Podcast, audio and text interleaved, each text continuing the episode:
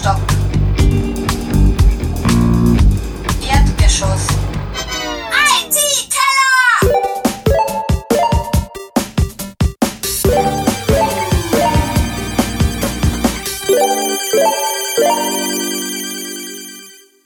Ein herzliches Willkommen zum IT-Keller Nummer 54, glaube ich. Ich habe jetzt gar nicht nachgeschaut, aber ich glaube, es ist so. Vielen Dank. Äh, heute darf ich begrüßen Stefan. Hallihallo. Hallo. Und den Ulrich. Hallo. Servus. Äh, seit langem wieder mal, würde ich sagen. Stimmt. Es war dazwischen, gab es eine äh, IT-Keller Spezialfolge zum Thema Online-Wahl. Äh, aber sonst waren wir schon lange nicht mehr. Mhm. Zum, zum Nachhören auf itkeller.at. Genau, genau. Und ja, äh, wir haben wahnsinnig viele Themen. Glaube ich. Ich bin mir nicht sicher. Ah doch, wir haben ur viele Themen. Ähm, womit fangen wir denn an? Ich fange mal mit, mit was Leichtem an, okay? Äh, das MIT hat äh, Rick Astley äh, per Artificial Intelligence auf 4K hochgerechnet. Das habe ich nicht verstanden. Wieso nicht? Weil das Ergebnis so schlecht war. Also, ich weiß nicht. Findest du? Ja. Also ich kenne nur das, ich kenne leider nur das Video aus dem, aus dem, aus dem, aus dem, äh, aus dem Tweet, den sie da abgesetzt haben. Ähm, weil das YouTube-Video darf ich mir nicht anschauen, weil ich bin halt nicht dort, wo's, wo man es anschauen darf. Äh, aber, aber allein, ich finde, das hat sehr knackig ausgeschaut. Der Also Ton war Thread- noch immer scheiße, aber ja im, Im Thread drunter gibt's dann Screenshots von so äh, etwas grauslichen äh, Bildern, wo man den Rick Astley dann nicht mehr für einen Menschen hält. wirklich. Ja, ja, es sind ein paar. Artefakte drin, die ziemlich Ja, übel sind. aber das ist halt, das ist ja genauso wie, wie JBack funktioniert und so weiter, nicht? Fürs Auge passt's ja. N- Nein, nein, fürs Auge passt's nicht. nicht gerade fürs Auge nicht. Ach, Aber ich habe zu dem Thema, ich habe jetzt auch was, was Neues gestartet. Ich habe jetzt mit Akte X Staffel 1 Folge 1 begonnen. Und das ist gerade auf Disney Plus ähm, neu dazugekommen. Und die haben das ähm, quasi neu gescannt oder äh, auf, auf 4K aufbereitet. Das schaut pipi fein aus. was jetzt, ähm, ähm, also die, die, die, Die Serie. die Serie. Die Serie. Ja, und die ist ja auch nicht mehr die jüngste. Ja. Das stimmt allerdings. Und das schaut, das schaut aus, als ob es gerade produziert worden ist. Hier und da haben sie irgendwie so einen zugekauften Shot drinnen, weißt du, so ein, ein Flug über die Stadt oder so. Da merkst du, dass es wirklich sau alt ist. Ja. Aber ansonsten, Okay. das Upscaling ist schon gewaltig, wie das funktioniert. Ja, also ich kann mir es auch irgendwie vorstellen. Ich, mein, ich würde halt einfach nur alles verdoppeln. Hast du große Pixel. Ja, dann kommen dann halt große Pixel raus. Ja, ich meine, wenn du wirklich was auf Filmrolle hast, dann kannst du es ja, glaube ich, ähm, wirklich äh, gut neu einscannen. Ja. Ja. Ähm, da, da ist ja die Qualität schon mal gut, aber trotzdem ähm, bin begeistert, was da schon geht. Ja, Die Woche ist was herumgegeistert mit den äh, Gemälden, wo sich dann die Gesichter plötzlich zu bewegen beginnen. ja, ich finde das, ich finde das so, so, äh, Ich finde das großartig. ich finde das ganz furchtbar. Nein, ich finde das wirklich super. Das Einzige, was ich furchtbar finde, ist, dass es, dass es ja anscheinend bei dieser MyHeritage äh, Ja, Plattform ist das, ja. äh, da dahinter steckt und ich will damit spielen, aber ich will mich dort nicht einloggen. Geschweige denn registrieren oder sonst was eingeben. Ja, gut. Also es ist Aber irgendwie das- schade, dass das dort quasi dahinter steckt und nicht irgendwo Open Source rumkugelt. Ja, ja. Ja, das ist halt heutzutage immer ein Problem. Aber grundsätzlich finde ich das schon lustig und das ist so ein bisschen, Aber es So. ist so komisch creepy. ja, aber es ist so Harry Potter mäßig, finde ich. Wirklich? Ja, na, Obwohl ich Harry Potter, Harry ich mein- Potter nicht. Also ja, ich bin auch ein bisschen zu alt dafür, aber da gibt's ja diese, diese, also da sind ja die Zeitungen lebendig. Ach so, und, und die, stimmt. die Zeitung da spielt's spielt- Videos drinnen. Die, die Porträts sind auch so genau in dem Stil. Mhm. Ganz witzig. Ja, ja. Ja, naja, ich weiß nicht. paar Jahre noch. Das wird immer besser mit diesen Deepfakes. Ja, na, Oh, die, ja. die Deepfakes funktionieren eh schon gut, glaube ich. Mhm. Das, ja, naja. Es hat So, auch ein interessantes Experiment gegeben jetzt bei der ähm, beim, beim Mandalorian, bei der Serie ganz am Schluss. wie schlecht ist diese Serie? Ja, diese Serie ist furchtbar. Ganz furchtbar, oder? Ganz furchtbar. Aber du hast das durchgehalten. Ja. Na, ich habe nach der dritten Folge habe ich aufgegeben und gesagt, ich kann mir das nicht anschauen. Na, es gibt eine wirklich gute Folge und da ist dieser Baby-Yoda-Verschnitt nicht dabei. Das ist die einzige Folge, die gut ist. Der, der kommt schon in der ersten Folge vor, Der oder? kommt ständig vor. na, wurscht, ja. Immer diese Ich hab das, Aber auf jeden Fall am Schluss kommt ja, kommt ja der, der, der Hamilton, also der Hamilton, Hamilton? S- der, Luke Der Luke Skywalker. Skywalker, heißt der Hamilton? Das ist der Rennfahrer, oder? Ich glaube, er heißt auch so. Der, du meinst den Schauspieler Den jetzt? Schauspieler, Ich glaube, der ja. heißt Hamilton, ja. Sicher bin ich mir nicht. Ähm, der, der kommt am Schluss vor und, und sie haben sich dazu entschlossen, den in 3D zu bauen. Aha. komplett. Ähm, und dann gibt's aber ähm, auch Vergleichstests von, von, von Videomenschen, äh, die den äh, gedeepfaked haben. Und das ist wesentlich besser. Das glaube ich Die haben das in, auch. in ein paar Tagen haben die einen Deepfake drüber laufen lassen und es ist wesentlich besser als das, was bei Disney rausgekommen ist. Naja, naja. Sehr Gut. interessant. Ja, dieses ganze AI-Zeugs. Stefan, Elixir kann jetzt auch AI. Sind wir, ich freue mich so. Ja, das reizt mich nicht besonders. Das Einzige, was noch dran interessant ist, dass sie halt auch auf Grafikkarten rechnen können, dann damit werden ein paar andere Sachen auch möglich, nicht nur AI-Kram. Also im Großen und Ganzen ist es ja eigentlich eine, eine Tensor-Bibliothek, die sie da geschrieben haben. Naja, also TensorFlow. dann nicht einmal noch, Okay. also es ist noch wesentlich äh, tiefer. Es ist einfach nur eine Mathematik-Tensor-Bibliothek, äh, die in den, auf den Abstract Syntax Tray mal rausrendert und von dort dann weiter kompiliert, durch welchen Compiler auch immer du da dran dengelst. Das ist so die Idee.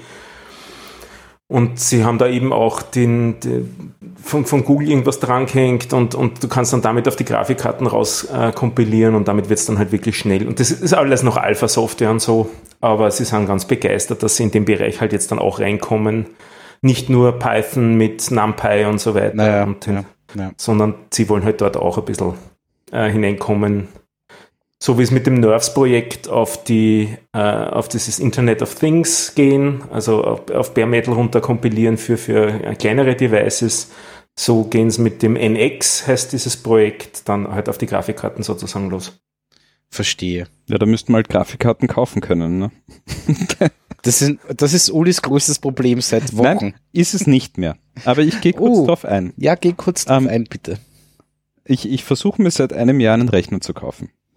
Also so einen ganz normalen Arbeits, also nicht einen ganz normalen Arbeitsrechner, sondern einen einmal alles Arbeitsrechner, mit dem auch Notfall spielen kann, ja, ähm, und, und der die nächsten fünf, sechs, sieben Jahre einfach Hält. funktioniert. Ja. Und so funktioniert, dass ich mich nicht ärgern muss. Ja. Ähm, aber Pandemie sei Dank und, und äh, Cryptocurrency Currency sei Dank kann man keine Grafikkarten kaufen. Und auch keine Chips. Es gibt nichts. Ja, Es gibt, also das ist wirklich dramatisch. Man kann sich eine Grafikkarte, die einen, die einen UVB von, keine Ahnung, 700 Euro hat, kann man sich aktuell um 1400, 1500 Euro kaufen, wenn man Glück hat. Es ja und die Frage ist, wann sie dann kommt. Ne? Die Frage ist, wann sie kommt, ob sie überhaupt kommt. Ähm, es geht meistens sogar leichter, wenn man sich einen kompletten Rechner kauft, wo eine Grafikkarte drin ist und den Rechner dann wegschmeißt und sich einen neuen Rechner rundherum baut. Mhm. Bei Prozessoren ist es jetzt schon ein bisschen besser, aber auch nicht wirklich. Okay. Ja. Ja, Tragisch. Kommt halt immer auf den Markt an, in dem man sein will, nicht? Also auf, auf, das, auf das Niveau. Du willst halt was aktu halbwegs Aktuelles haben, nehme ich mir an. Ne? Naja, natürlich will ich nicht, will ich nicht das, das Zeug von vorgestern um den Preis von heute kaufen. Ja, also das, aber mittlerweile, mittlerweile sind die Grafikkarten wieder, äh, wieder angesagt, die jetzt, keine Ahnung, drei, vier, fünf Jahre alt sind. Weil es eben nichts gibt. naja. Ich habe im Oktober einen Rechner kaufen wollen, weil mein uralt Laptop doch etwas lahm war für ein Projekt, das ich, ein, ein Kundenprojekt, das ich abwickeln wollte und da wollte ich halt einiges auch virtualisiert laufen lassen Mhm. und so. Das heißt, ich habe so haben wollen wenigstens 16 Gigabyte RAM und so und habe dann herumgeschaut ein bisschen und dachte, hm, was kaufe man jetzt? Und bin dann, habe mich dann wieder erinnert, Thema Nachhaltigkeit an diese Marke Refurbed. Ich weiß nicht, ob, ob die euch was sagt. Vom Namen her hat's mir irgendwas gesagt. Weil die werben auch sehr viel. Also wenn, wenn man YouTube schaut, kommt oft einmal oder Twitter kommt oft Refurb-Werbung bei einem vorbei. Die ganz großen. Das ist ja. Lustigerweise eine österreichische Firma, die in meiner Straße den Firmensitz hat, also in der Querstraße hier dazu, was ganz lustig ist, aber sie hat kein richtiges Geschäftslokal oder sowas, weil in Wirklichkeit ist das nur eine Handelsplattform. Also man könnte sagen, es ist sowas wie eBay, nur halt für gebraucht Laptops, Handys, Desktop-PCs, Monitore und so, also so diese, diese Convenience-IT-Produkte. Okay, aber das heißt, die greifen die Geräte selber gar nicht an oder, oder? Richtig. Und du schließt auch schlussendlich den Vertrag nicht mit ihnen ab, sondern mit dem Händler, von dem du dann eigentlich kaufst. Aber, aber was ist denn dann Aber- refurbished? Ähm, die Hardware an und für sich, das sind Rückläufer. Ja, das Und schon, aber, aber greift die Hardware irgendwer an und säubert sie und testet Ja. sie und Ja. also das ist Voraussetzung, um über die Plattform zu verkaufen. Genau, also sie haben gewisse Ge- äh, Kriterien, die sie auch auf der Webseite angeben und eben ein gewisses Schema. Man könnte vielleicht sagen, äh, ein gewisses Profil, das die, die dann äh, erfüllen oder nicht erfüllen, je nachdem. Also die, die sind unterschiedlich genau spezifiziert, die Sachen, aber da sucht man sich halt einen Händler aus, der das gut spezifiziert und auch vielleicht gut Konfigurationsoptionen hat und dann kriegt man halt wirklich halbwegs das, was man haben wollte. Also ich wollte eben wenigstens, also ich glaube, ich habe jetzt ein 20 Gigabyte RAM genommen, weil das war das Maximum, was da ausbaubar war bei dem Laptop, den ich da haben wollte. Ich wollte ein halbwegs gutes Display haben. Also war, mir war dann relativ schnell klar, wir ein Lenovo haben, weil von denen habe ich einiges Gutes gehört zum Linux-Umfeld und so. Mhm. Und ich wollte nicht allzu viel Geld ausgeben und es sollte nicht allzu schwer sein und es sollte dann äh, halbwegs lang heute den Akku ha ähm, haben und so. Also schlussendlich ist dann ein Gerät geworden, das ist glaube ich ungefähr so drei Jahre alt, aber halt mit mehr RAM, mit, mit schneller SSD drinnen und so weiter. Und schlussendlich habe ich zahlt, ich glaube 650 Euro oder so dafür. Also damit kann ich gut leben. Nicht? Also für, für ein neues Gerät hätte ich wahrscheinlich ungefähr das Dreifache zahlt, so in etwa. Ja. Und am Anfang war ich halt skeptisch, mir dachte, hm, und was ist dann, wann was ist, nicht? Und, und äh, wie schaut's aus mit die Klassiker, nicht? Pixelfehler oder schlechter Akku oder so, aber war alles bestens. Also keinerlei Pixelfehler, kein. Aber du hast dann einen Laptop gekauft. Ich habe mir einen Lenovo gekauft, einen Laptop, genau, und der Dock dazu gekauft. Und äh, gut ist, ja. Mhm. Bin sehr zufrieden damit. Und was läuft da drauf? Wie üblich bei mir mal unten Linux. Mhm. Nicht? Also bin alter Ubuntu-User und das tut's jetzt auch und darauf laufen dann halt virtuelle Maschinen, was ich halt brauche. Nicht? Also Naja, klar. im konkreten Fall bei dem Projekt habe ich halt ein Windows 10 ähm, laufen lassen müssen, genau von der, von der VM, die diese Firma mir halt gegeben hat, unter der ich dann halt dort arbe- arbeiten habe müssen. Nicht? Und Okay. mir war dann wurscht, was da halt kommt, ist halt eine VM und läuft drauf. Und wenn man mal 20 GB RAM hat und die äh, VM war, glaube ich, auf, ausgelegt auf, auf, weiß nicht, 8 GB oder 6 GB oder sowas, dann war mir das vollkommen Geht wurscht, das aus? meinem Ja, ja, ja. Na, ich, ich bin ja auch äh, ich, ich auf der Suche, also ich werde über kurz oder lang auch auf Linux umsteigen als Workstation, Betriebssystem, Umgebung, bla, weil mich dieses ganze Windows, WSL und keine Ahnung was, weil ich habe ganz viele Docker-Projekte mittlerweile, Ja. wo halt äh, pausenlos irgendwelche Images gezogen werden und keine Ahnung was. Und das ist mit WSL zwar alles möglich, also das ist dieses Windows Subsystem Linux oder wie das Ding heißt. Das funktioniert ja Ähm, an sich recht gut, ne? An sich ja. Mhm. Aber ist es irgendwie, es ist umständlich. Und es läuft halt nicht wirklich, auch wieder mal nicht wirklich nativ. Nicht? Also das ist der Unterschied. Das, Definitiv, definitiv, definitiv. Und das ich ist habe halt, mittlerweile mich auch mit Docker auseinandergesetzt, auch für, für ein Kundenprojekt, weil was ich, was mir bisher nicht so ganz klar war, wie das eigentlich überhaupt funktionieren kann unter, unter Windows. Weil die, die Idee von Docker ist ja, dass sich alle Container im Großen und Ganzen einen Kernel scheren. Guter Ansatz, nicht? das ist ressourcensparend. Aber unter Windows gibt es keinen Linux-Kernel. Wie kann das naja, gehen? also mit dem WSL, also Eben das, schon, ne? Es, äh, dieses Docker-Ding, das man da runterladen kann für, äh, für Windows, da kann man dann einen Hakel setzen, bitte ben, benutze WSL. Ja? Ja. und dann läuft das Ding halt mit der Debian-Distribution, die du da irgendwie aus dem Microsoft Genau. Store abgeladen hast. Genau, ja. Und damit schon einmal emuliert. Natürlich. Aber besser emuliert man- als simuliert. Ja, ja. Ähm, und es funktioniert. Es ist nur mühsam, irgendwie dann Sachen reinzuhängen. Äh, das heißt, das Projekt läuft dann, äh, ist quasi dann irgendwie eingehängt in, in, in diese, in dieses Debian VSL-Teil. Äh, dann hat man noch irgendwie den Visual Studio Code, den muss man dann aber auch au- aus der VSL laden. Also ich gebe dann quasi in, in der, in der VSL-Distribution einen Code, Punkt. Ja. Dann startet er dort äh, äh, in der VSL Visual Studio Code als Server-Variante und startet dann bei mir gleichzeitig äh, wirklich Visual Studio Code und das connectet sich dann eigentlich remote und ist alles mühsam. Aber es funktioniert. Prinzipiell funktioniert. Es ist nur trotzdem irgendwie äh, dreimal ums Eck. Naja, ich muss ja auch meine Grafikkartenmisere eigentlich noch fertig erzählen. Ähm, ich habe dann aus lauter Frustration, weil ich keinen Rechner kaufen darf, ähm, habe ich Darfst du zugegriffen. schon. Äh, kann, Was kostet die Welt? was kostet die Welt? Ja. Ähm, und dann habe ich zugegriffen bei einem MacBook. Hm. Das Oh, ist jetzt, mein, mein erster selbst Stefan, gekaufter jetzt Mac. kommt die Geschichte. Das ist mein erster selbst gekaufter Mac. Das ist mein erstes eigenes Notebook.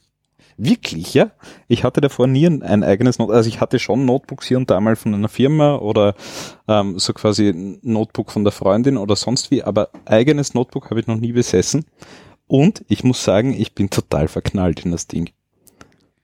Das ist wirklich, wirklich cool, was die da hardwaretechnisch gebaut haben und auch das Betriebssystem ist mittlerweile echt auszuhalten. Also du hast da jetzt so ein M1-Teil. Ich habe so ein M1-Ding, ja. ja. Ähm, das Ding ist pfeilschnell ähm, für die meisten Dinge. Also man, man bekommt schon zum Schwitzen, ja, und dann schwitzt es aber ordentlich. Aber den Punkt muss man erstmal finden. Ähm, und ja, Software funktioniert eigentlich so gut wie alles. Also ich habe bis jetzt ein Tool, das ich gar nicht verwenden kann. Es ist ein Adobe-Tool, ist nicht wichtig. Ähm, ja, und sonst, also sowohl die, die nativen, äh, quasi Apple Silicon M1 Programme, ähm, die funktionieren pipi fein, als auch die, wo, wo diese so quasi Schicht dazwischen ist. Rosetta 2. Rosetta 2. Ich, das, das ist der, der Marketing. Der Albtraum eines jeden. ja. Also, das, obwohl ist eh okay, ja, weil vorher hat's Rosetta gegeben und jetzt gibt's halt Rosetta 2. Ja, aber wenn ich, Ich meine, ich habe den Namen schon immer komisch gefunden. Der Name war immer komisch und wenn man weiß, wie scheiße Rosetta 1 war, aber es hat auch funktioniert. ja, aber nicht wirklich. Ja, zur Not schon. Also das war die Hölle. Programme im Classic Mode starten, da hast du einen Herzinfarkt vom Kaffee trinken gekriegt, bis das Programm da war. Dann hast du einmal geklickt und zack war's weg. Wirklich. Ja, furchtbar. Das habe ich nicht so in Erinnerung. Na, ich kann mich an Quark Express unter Na gut, aber Quark Express unter Rosetta. Ich meine, halb. Quark Express unter OS X, also wirklich X, ähm, unter Rosetta 1, das war das Ende von Quark. Ja. Vom Mark Markt. Express unter Windows 2000, das war's. Das war auch die Hölle. Ja. Aber Qu- Quark war zumindest unter Windows nie gut. Ja. Vielleicht jetzt in den letzten Jahren. Ja, aber war Quark Express jemals gut? Quark Express unter OS 9 war schon wirklich, Ja? das war der Branchenstandard und es war pfeilschnell. Ja, keine Ahnung. Ich habe das, das Ja. Ich habe Quark Express angefangen zu nutzen, da hast du noch einen Dongle gebraucht, einen Ja. Hardware-Dongle. mhm. Schön war das. Naja, aber das M1 ist wirklich ähm, fein und ich experimentiere jetzt seit mh, die zweite Woche ähm, das Ding so quasi als vollwertigen Arbeitsrechner zu nutzen und es geht. Ja. Ja, also ohne, ohne irgendwas. Schon Docker. Ja, es gibt eine Docker Preview, ah, okay. ähm, die läuft eigentlich super. Sie kann nur ein paar Sachen nicht. Ähm, sie haben versprochen, im, im Q1, da haben sie jetzt noch ein paar Tage, ähm, das Docker zu releasen für die M1. Ein Problem hatte ich damit, ähm, und zwar hat Docker ähm, sich nicht auf eine Datenbank verbinden können, die in der AWS hinter einem, also in einem, durch ein VPN läuft. Da ist er Aha, nicht reingekommen. okay. Ähm, da hat aber irgendein netter Mensch auf, auf GitHub eine Anleitung gepostet, wie man, wie man so quasi die Routen da richtig umleitet, dass das doch geht. Ah ja, Ja. Und seitdem pipi fein. okay. Na, Weil ich hatte ja unter, ich meine, und ich, das war noch High Sierra. High Sierra. Und da war, ist das große Problem mit Docker, dass quasi das, wenn man dann quasi Filesystem lokal in das Docker, in den Docker-Container quasi reinmountet, dass das teilweise extrem langsam war und mit den Updates und dann muss man dann mit komischen Parametern sagen, äh, von lokal nach Docker geht schnell, aber umgekehrt ist langsam und, und Ich muss das ist zugeben, alles bin, noch irgendwie ich bin mühsam kein, kein, kein gewesen. Docker-Mensch, ich bin ein Docker-Nutzer. Ja. Ähm, das heißt, ich krieg so quasi meine ganzen äh, Images und, und Nein, Quasi- ich habe es ja auch nur zum Entwickeln mein verwendet. Task ist also, Docker Compose. ja, ja, gut. Blub, alles da. Docker ja Compose. teilweise die down. Idee ist darunter. Ne? Na eh. Ja. Ja. Ja. Ähm, ja. ja, nein, aber sonst, ich bin wirklich schwer zufrieden. Ähm, schon ganz viele lustige Sachen damit Und gemacht. hast du dir das größte, beste oder? Ich habe mir das, also das, ich habe mein MacBook, MacBook Air genommen, das ist Mhm. einmal grundsätzlich das kleinere. Und da habe ich mir die Variante genommen mit äh, so quasi der doppelten Festplattengröße. Also Aber 8 Gigramm. 8 Gramm, Mhm. ja, 512 äh, Gigabyte SSD und die 8 Grafikkerne statt die 7. Wirklich? Ja, aber die sind bei der Version halt dabei. Ah, Na, und das, und das wirklich beeindruckende ist halt, das Ding kostet, glaube ich, netto Banane 1100 Euro mhm. und es ist in vielen Dingen einfach wesentlich schneller als meine Workstation. Also ich habe Blender da drauf laufen, 3D-Projekte, die Ja, na, ich glaube, sie haben da, ich bin mir, habe es ja noch immer nicht äh, recherchiert, aber es ist, ist immer noch mein, mein, mein Glaube, dass sie ja, weil man liest ja überall so, die 8 Gigabyte reichen, weil s- sie können quasi auf die SSD oder die NVMe Bla Platte, wie auch immer das Ding genau heißt, genau, da können sie direkt auflagern. adressieren. Ja. Das heißt, das Ding braucht, äh, braucht kein Programm auch mehr ins RAM laden, sondern es kann direkt adressiert werden. Mhm.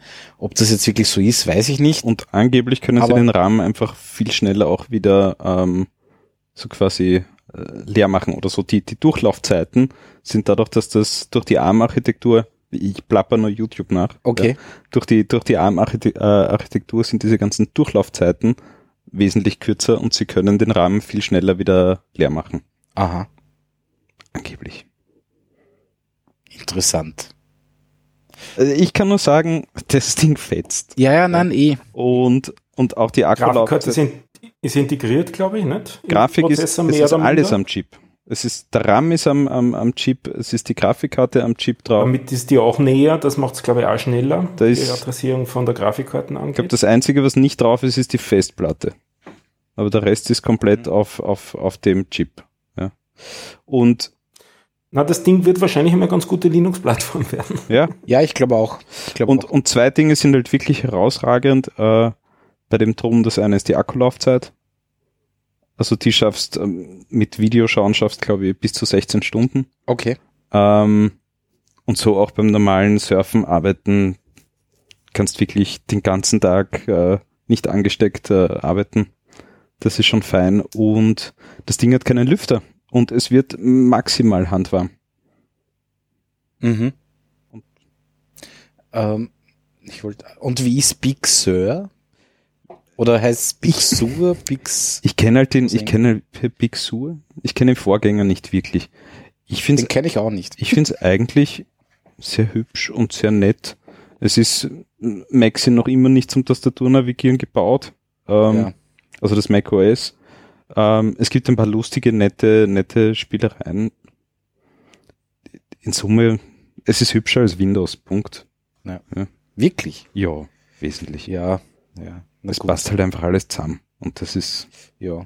Na, ich habe jetzt vor kurzem auf Mojave updaten müssen, weil irgendein komisches Programmchen gemeint hat, na, da gibt's ein Update, aber das geht nicht. hm, Und ich war ja eben noch auf High Sierra unterwegs und war heute sehr erstaunt, äh, dass dieses ganze Ultraschall, was auch immer, äh, Setup eigentlich von ohne Probleme noch immer funktioniert hat. mhm. Siehst, ein, ein, hab ein Problem habe ich schon, ein massives. Mhm. Das geht mir fürchterlich auf die Nerven. Ähm, ich arbeite auch relativ viel äh, im, im Remote Desktop. Das funktioniert super. Ähm, also auf einer Windows-Maschine. Und das, was nicht funktioniert, ist, wenn ich eine externe Maus anstecke, also wirklich mit USB, so eine, so eine Gaming-Maus, egal welche, ich habe jetzt drei oder vier durchprobiert, äh, die, die funktionieren in der Remote Desktop Session de facto nicht. Was? Ja, die haben einen, die haben, also du fahrst über irgendein Ding, das du klicken kannst, über einen Button und zwei Sekunden später ist der Fokus dort. Uh. Ja, aber das liegt am Remote Desktop. Nein, es liegt nicht am Remote Desktop. Ähm, wenn du das Trackpad verwendest oder eine Bluetooth-Maus, Dann geht's. dann geht's. Ja. Die billigste Bluetooth-Maus und es funktioniert super. Ich glaube einfach, dass, dass ja, da ein das ist Problem das mit diesem typische USB-Problem vom, Mac- äh, vom, vom Mac. Äh, Ganz ehrlich, mit USB haben die noch nie gekonnt. Na, wahrscheinlich nicht, aber ich glaube eher, dass es das Problem ist, dass diese, dass diese Mäuse, die ich so herumliegen habe, dass die alle halt so irgendwelche verrückten Abtastraten haben und, und High-TPI-Einstellungen und weiß der Teufel. Ja. Und das einfach zu viel ist oder sie da irgendwas nicht berücksichtigen. Aber gut, Na gut, äh, das kann man beheben. aber Conclusio ist, äh, Conclusio Uli ist- happy mit, Ich bin jetzt Mac-User anscheinend ähm, und ich werde das mal testen, wirklich mit so einem leichtgewichtigen Setup ähm, zu arbeiten. okay. Ja. Und irgendwie so großer Bildschirmanhängern geht. großer Bildschirm mit einem USB-C-Kabel, so, so wirklich so Mac-User-Style halt so furchtbar eigentlich. Aber es geht alles Mhm. eigentlich wirklich gut. Sehr gut, Hm, sehr gut. schauen Na wir mal, gut. So, bis es mir Intel wird warm anziehen müssen auf längere oh, Frist. das definitiv. Ja gut. Und auch, und Auf auch, mehreren äh, Fronten nämlich, ja. auch AMD, glaube ich. Schauen Ja, mit den Ryzen und so eh, aber, aber so in Kleinformat, Laptop und so, weiß ich nicht, wie die da unterwegs sind. Gar nicht so schlecht, aber da wird Nvidia jetzt wahrscheinlich ziemlich andrücken. Na, die haben ARM gekauft. Ja, die haben angekauft. Das war der so. beste Move überhaupt, ganz ehrlich. Ich, ich glaube, es ist noch nicht ganz durch bei der Wettbewerbsbehörde. Ich glaube nicht, aber Okay, ja, keine Ahnung. also Intel und, und AMD haben schon irgendwie Bedenken angemeldet, Naja, befürchte ich. Hacki. Ja. ja, sehr lustig. Ja, es bleibt auch abzuwarten, was, was äh, Snapdragon und Co. macht, ja. Weil die sind ja auch nicht zu unterschätzen. Ich bin, bin sehr gespannt, wie das mit ARM und so weitergeht. Ich habe ja ein paar Jährchen ein ARM-Notebook gehabt, in gewissem Sinne, weil ich ein Chromebook hatte. Ja. Und das hatte ja damals auch so die Vorteile, die du genau an, beschrieben hast. Ich meine, natürlich nicht so leistungsfähig, das ist ja nicht so ausgelegt. Ne? Das waren so 300 bis 400 Euro Dinger, die da so gehabt habe. Aber das 8 Stunden Video schauen und den ganzen Tag durcharbeiten, damit ist auch gegangen. Nicht? Also das war echt und, und super leichtes Gerät und so weiter. Das hat einfach funktioniert. Solange du an dem Ding nicht wirklich was tun wolltest. Also wenn du dann drauf Software kompiliert hast, dann hat er so quasi innerlich zum Rauchen angefangen. Also da ist, da ist er dann an die Leistungsgrenze gekommen. Aber so richtig abgehoben haben wir die Chromebooks, eigentlich die ARM Chromebooks nie, obwohl ja Chrome, äh, obwohl ja Google das, Das glaube ich schon. Das glaube ich schon. Also die Ja, Verkaufszahlen von Chromebooks sind, sind astronomisch. Jupp, aber nicht die von ARM Chromebooks, sondern das von Intel sein. Chromebooks. Und das hat mich wieder gewundert, dass die Mhm. nicht da mehr in die Richtung gegangen sind, weil ich glaube, da wäre eigentlich mehr zu holen gewesen sogar. Und also so, so High-End-Notebook, äh, Chromebooks hat es damals eigentlich nicht gegeben. Mir hat es dann geärgert, weil ich auch nicht mehr weitermachen habe können mit dem Ding. Das, das war, das hat sehr seltsam am Schluss geendet mit dem Ding. Das hat sehr nach geplanter Obsoleszenz ausgeschaut, Mhm. weil der hat beim Booten seltsame äh, Sachen dann gezeigt. Ja, aber du hast ja auch, auch lustige Sachen damit angestellt. Du hast ja dann irgendwie angefangen, da lustige Dinge zu installieren, die ja eigentlich so vom Chrome OS gar nicht vorgesehen waren. Ja, wir hätten auch wieder resettet dann. Nicht? Ach so. Hat ein, ein Hardware-Reset. Und dann war er vielleicht eben- beleidigt. Ja, so hat's gewirkt, ein bisschen so. Ja, das Und es darf war man nicht lustigerweise- unterschätzen. Ja. Genau zwei Wochen nach Garantieende. Ne? Das war dann, hm, naja, Ja, so gut. ist das halt. Ja, ja, ja. Naja, so. Aber ich bin gespannt, was sie so tun wird, noch weiteres auf der ARM, in der ARM-Welt, nicht? Aber das schaut ja alles recht effizient aus, nicht? Mit Raspberry Pi ist in letzter Zeit, in, in den letzten Jahren auch einiges weitergegangen. Absolut, weil wenn wir, weil vorher schon Fanless irgendwie äh, gefallen ist, ich habe mir einen neuen Heimserver gebastelt und haben mit da einen Raspberry Pi 4 in ein äh, Fanless-Gehäuse eingebaut, so das leitet dann über irgendwelche Alu-Dinger, das was auch immer, weg. Und wie groß ist das Gehäuse? Ja, so groß wie Raspberry Pi. Und das geht? Ja. Weil der Vierer wird schön warm. Ja, aber das funktioniert, also ich, ich, ich erzähle mal, ich, äh, in Wahrheit Wenn ist es genug Metall hat, dann geht's. genau, in Wahrheit, da hast du noch so ein Wärmeleitpad und keine Ahnung was, das, und dann so einen komischen Sockel im Gehäuse, der direkt quasi auf dem, auf dem Prozessor drauf äh, pickt. Ähm, und dann habe ich noch ein lustiges externes USB 3.1 Gehäuse für zwei SSDs, das RAID 1 kann, äh, dran gesteckt und das kann dann dieses lustige USA P, USPAS oder so, das ist dieses SCSI-Protokoll über USB, keine Ahnung was. Ähm, das Ding fetzt wie nur was. Hab dann noch ein lustiges Open Media Vault als äh, äh, Software draufgeschmissen, wo man halt dann lustige Freigaben machen kann und dann UPnP-Server und was weiß ich, alles mögliche. Ähm, hab dann auch relativ kommod äh, meinen alten File-Server, das war so ein QNAP-Dreck-Style, äh, sage ich jetzt mal so, äh, da reinmounten können und habe dann lustig meine alten Daten rübergeschoben. Das war, das war kein geschlossenes NAS, sondern das QNAP. Na, na doch, aber das stellt halt die Files per SMB oder was auch immer zur Verfügung. Die habe ich quasi im, im neuen File-Server gemountet, äh, habe einfach einen äh, Copy-Job auf der Konsole vom Raspberry Pi gestartet, habe dann alles darüber geschoben und ich habe ein lüfterloses Ding. Das Einzige, was noch stört, sind die Lamperl. Aber man kann jetzt im Arbeitszimmer, wenn man will, schlafen und man hört nichts. Es ist komplett leise und Ja. ich bin so happy damit.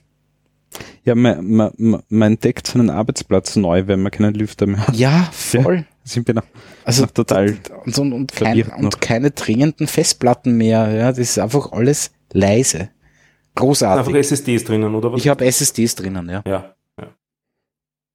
Und die sind halt dann, machen halt ein RAID 1 äh, und dann habe ich noch so USB, SSD dranhängen, da wird dann, weiß nicht, einmal in der Woche ein Backup drauf gespielt. Sagt dir der Gearling Guy etwas? Gearling Guy? Ja? Nein? Na dann initiiere ich den jetzt in dich quasi, den YouTube-Kanal von dem.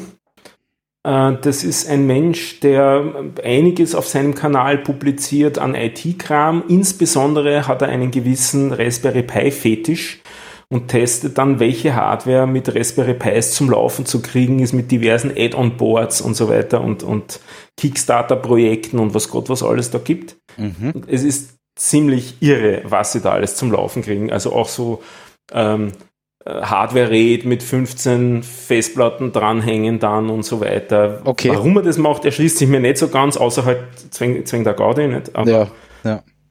Da geht viel. Nein, nein, da, geht- da geht echt viel. Also äh, man muss eh sagen, Raspberry Pi, vielen Dank, dass es dieses Ding gibt. Egal in welcher Ausartung. Äh, Mit den Compute-Modules wird sich auch noch einiges tun. oh ja, definitiv, definitiv, definitiv. Ja, also na, ähm, ganz toll, dass es die gibt. Muss man schon sagen. auch wenn man es nur als Pi-Hole nutzt. Oder ja, ja, da hat man halt dann den Zweit- oder Dritt-Raspberry Pi. ja. Na, ich habe mein, mein NAS hier ist auch ein Raspberry Pi noch ein Zweier, an dem hängt dann per USB, per vierfach USB-Gehäuse vier Platten. Die haben leider einen Lüfter, weil das sind noch richtig, alte drehende Platten. Ähm, der wird auch nicht hin. Das ist auch arg. Die SD-Karten versterben immer wieder. Dann spiele ich das Image, was ich mir schon angelegt habe, in weiser Voraussicht drauf, aktualisiere wieder und dann rennt er wieder bald Ja. ja, definitiv. Na, ähm, Äh, Ich bin noch nicht so der, der, der, also ich bin noch nicht super warm geworden mit dem Pi. Ähm, weil ich halt einfach, also ich, ich kann mit dieser Einschränkung noch nicht ganz leben. Welche Einschränkung? Naja, für mich ist ein, für mich muss ein Computer einfach flott sein. Ja, Ja, Und das ist aber- er halt. Wie heißt der, der Pi 400? Dieses, Die- diese die Tastatur. Tastatur, Tastatur. ja. Mhm. Ich habe meiner, ähm, wie sagt man so schön, ich bin der Goeth. Na, helft's mir. Auf Ähm? Taufpatin, vielen Dank. habe ich äh, zu Weihnachten einen Raspberry Pi 400 gekauft und das Ding ist großartig. Na, umgekehrt, du bist dann der Pate. Ist Ja, das ist, sie ist die, sie ist die Patenkind. Paten, das Patenkind, danke, ja. ähm, und das Ding ist großartig. Ja, ist es definitiv. Ja. Ähm, aber ich tue mir halt so schwer, wenn ich, wenn ich das jemand anderen zeigen will, erklären will, ja, dass ich in dieser eingeschränkten Welt, dass ich finde mich dort nicht zurecht. Wirklich? Nein. Ja, äh, ich tu mir da ein ich- bisschen schwer. Also ich, ich bin ein, ich, ja, ich habe ganz viele herumliegen noch, die halt irgendwann einmal was gemacht haben. Es ist halt echt sehr viel auch Gewöhnung, weil ich, ich sehe es ja, wie ich auf dem MacBook Ja. kämpfe. Das ist unglaublich. Ja. Also, Eh, absolut. Natürlich. Ja, natürlich. Und ein Retro Pi kann immer noch, also jetzt steige ich jetzt dann auf einen Vierer um, damit ich auch PS2-Spiele ordentlich spielen kann. Ups. äh, Habe ich schon aufgesetzt. Ich habe ja Pies und ich habe mich auch ein bisschen damit beschäftigt, aber es ist halt, äh, es ist halt so eine Bastelei. es ist eine. Bastelei. Ja, also Genau. Und wenn, und wenn du es halt gewohnt bist, Tag ein, Tag aus, dass du den Rechner aufdrehst und der marschiert und der tut genau, was du willst und, und Ja, na, ich bin jetzt schon hart am überlegen, es gibt so äh, Hutschienen-Varianten vom Raspberry Pi und ich habe noch ganz viel Platz in meinem Verteilerkasten. ja, warum nicht? äh, mal schauen. Ja. Die, nicht? die Home-Automation kommt wahrscheinlich doch irgendwann einmal. Ja, Aber ja. Da noch ein bisschen warten. Ja, eh, vor allem alles selber machen. Ich will da nichts in die Cloud und keine, das interessiert mich alles nicht. Und am besten aufs, aufs wie heißt's, Thread-Protokoll. Das ist so quasi der, das ist der, der, der Nachfolger von Zigbee soll das werden. Okay. Da stehen alle irgendwie dahinter. Ich kann euch nicht viel dazu sagen, aber es soll großartig sein. Und Na man dann. braucht keine Bridges und Dings und Donks mehr. Okay. Ja. Ja, na mal schauen. Ähm, es gibt immer wieder, oder ja, es gibt eigentlich immer viel zu tun. Themen. Themen. Themen, Themen. Stefan, jetzt bist du mal dran. Ja, schuld ist der Uli. Das, das tut mir Das leid und ich bin auch ein bisschen stolz drauf. Ja. Das, weiß nicht, war das vorletzte, na, drittletzte Episode, ich glaube, war das, wo du geschwärmt hast von dem äh, Svelte. Ja, wer mich kennt, ich schwärme sehr schnell. Ah, ah. Ja, na, in drei Monaten ist das MacBook Air auch wieder Arsch. Ja. Na, ich habe mir das dann angeschaut und habe ein bisschen rum, damit rumgespielt, weil ich so ein äh, Static Site Projekt so ein bisschen im Hinterkopf hatte. Und, und der kann ja auch ein Static, äh, Static Site Generator ähm, quasi spielen, die Serverkomponente davon. Da gibt es eine Serverkomponente, die dann den, das ganze Ding kompiliert und dann zum Client schickt und dann läuft am Client die App. Das ist so die Idee. Und dann habe ich das einmal, einmal zum Laufen gekriegt. Das hat ja funktioniert, gibt's nichts. Dokumentation ist auch ganz gut. Also Na, Moment, erklär das nochmal. Ich glaube, also, Also es gibt zwei Dinge, es, oder es gibt drei Dinge. Es gibt die normale, die normale Svelte-App, ja, also eine normale Client-Side, so eine One-Page, also eine normale Single-Page, was auch immer. Ja. Dann gibt's ähm, so quasi die SSA-Geschichte, das heißt Server-Side-Rendered ähm, Seiten. Und dann gibt's bei Svelte auch noch die komplett, den komplett statischen Export. Und dann habe ich mir das Ding einmal so ein bisschen im Hintergrund angeschaut. So nach dem Motto, äh, also der, kompiliert ja eine ganze Menge Zeug zusammen. Wie viel, wie viel NPM-Pakete spielen denn da so mit? Wenn ich es richtig in Erinnerung habe, waren das 800 oder so. Und dann habe ich mir gedacht, ich würde jetzt Ja, eigentlich das ist bei einem klassischen. React oder Angular-Projekt. Das ist gar nichts. Das ist gar nichts. Gar nichts. Ja, aber vor sowas habe ich Angst. Na, Ja, eh, aber das ist heutzutage bei jedem. Und haben wir gedacht, Jekyll funktioniert noch immer, lass das einmal abliegen. Das war mir das ein, der eine Teil. Aber damit hast du mich ein bisschen getriggert gehabt in die Richtung, nicht? Mit dem, dass man sich diese Sachen da wieder mal ein bisschen anschaut. Ich habe mir View zu dem Zeitpunkt ein bisschen genauer angeschaut, das hat mir eigentlich fast noch besser gefallen, habe aber ab, auch abliegen lassen. Ist wesentlich kompletter, ja. Und dann gab es noch die Geschichte, ähm, dass du gesagt hast zu mir, zu meinem Panoptikum, da verwende ich ja Bootstrap und Bootflat, was ein Add-on dafür wieder ist, als CSS und auch ein bisschen JavaScript-Framework und jQuery und ganze Menge anderen Kram. Du gesagt, kein Problem, schreib da doch das CSS selber, das kannst du doch. Ist doch nicht so schwer. Und das habe ich dann begonnen. Cool. Äh, habe da, ich würde sagen, drei oder vier Wochen investiert und Flexbox gelernt, Grid gelernt, angefangen das zu schreiben und musste dann unterbrechen wegen einem Projekt, wegen einem anderen Projekt, sodass ich nicht mehr die, die Zeit dafür gehabt habe. Und habe dann nach wieder ein paar Wochen später kurz evaluiert, in welchem Status ich eigentlich war. Und bin zur Erkenntnis gekommen, dass ich nicht ein CSS-Style-Sheet gerade schreibe, was eigentlich ja die Idee von CSS ist, mhm ich schreibe auch kein Theme, also ein Thema, was ja viele machen, die das dann irgendwie publizieren, weil es irgendwie relativ allgemein ist, sondern ich habe irgendwie sowas wie ein bisschen wie ein CSS-Framework geschrieben, mit so Hilfsklassen und so dauernd, die, so dass ich oft einmal so fünf, sechs Klassen in ein HTML-Element reingegeben habe, damit mhm. es dann insgesamt das Verhalten hat, das ich wollte. Ja, das ist eigentlich sehr sauber. Hab dann realisiert, dass das genau das ist, was ich nicht wollte, weil das letzte CSS-Framework, das ich mir angeschaut hatte, machte genau das und habe mir gedacht, was ist denn das für ein ekliges Zeug? Tailwind zwar, wahrscheinlich, oder? Ja, genau, das heißt mhm. Tailwind. Mhm. Das ist ein ganz seltsames Ding. Wie, wie würdest du das beschreiben, das Tailwind? Naja, ich habe ich hab Tailwind nicht, nicht, nicht, äh, bin ich nicht sehr tief reingegangen, ähm, weil ich, ähm, so wie, wie, wie Tailwind ähm, quasi konzipiert ist, so schreibe ich einfach CSS schon sehr lang nicht mehr. Ja. Aber grundsätzlich ist jetzt, ist jetzt CSS, ähm, war die Idee eben, dass du ähm, Klassen schreibst und durch das Kombinieren von Klassen ähm, formatierst du dann deine, deine Elemente. Also das ist so eigentlich die Ursprungsidee von CSS. Ja. Ich glaube, sie nennen das Utility Approach oder so. Also jede Klasse erfüllt genau eine Funktion, genau. so ungefähr. Ja. Mittlerweile, mittlerweile gibt's ja auch, gibt's ja auch große Frameworks, ähm, die, wo du, wo du so quasi dein CSS ganz anders schreibst und die kompilieren dir das dann äh, so quasi so in ganz einzelnen Klassen raus. Also wenn du dir zum Beispiel, wenn du Twitter inspektest und du schaust dir das an, da gibt's da kann, hat jede Klasse, äh, die dort eingesetzt ist, hat nur eine CSS-Property. Mhm. Also da gibt es eine Klasse für Margin Top äh, eine M. Und, und da werden im Frontend nur die Klassen ähm, zusammengefügt. Der große Vorteil dabei ist, ähm, dass, dass der Browser das ziemlich schnell rendern kann und dass du für große Projekte in Wahrheit relativ wenig CSS-Code brauchst. Weil hast du einmal alle Eigenschaften abgebildet, kannst du damit bauen, was du willst. Ähm, ich habe das, wo ich das das erste Mal davon gelesen habe, habe ich das furchtbar gefunden, wo ich dann den Code gesehen habe, weil du hast dann Elemente, wo eben sieben, acht Klassennamen mhm. daneben stehen. Wenn du das nicht gewohnt bist, ist das einfach nur hässlich und du kannst das nicht flüssig lesen am Anfang, weil du die Semantik dahinter nicht genau kennst ja. und habe es sehr abschreckend gefunden.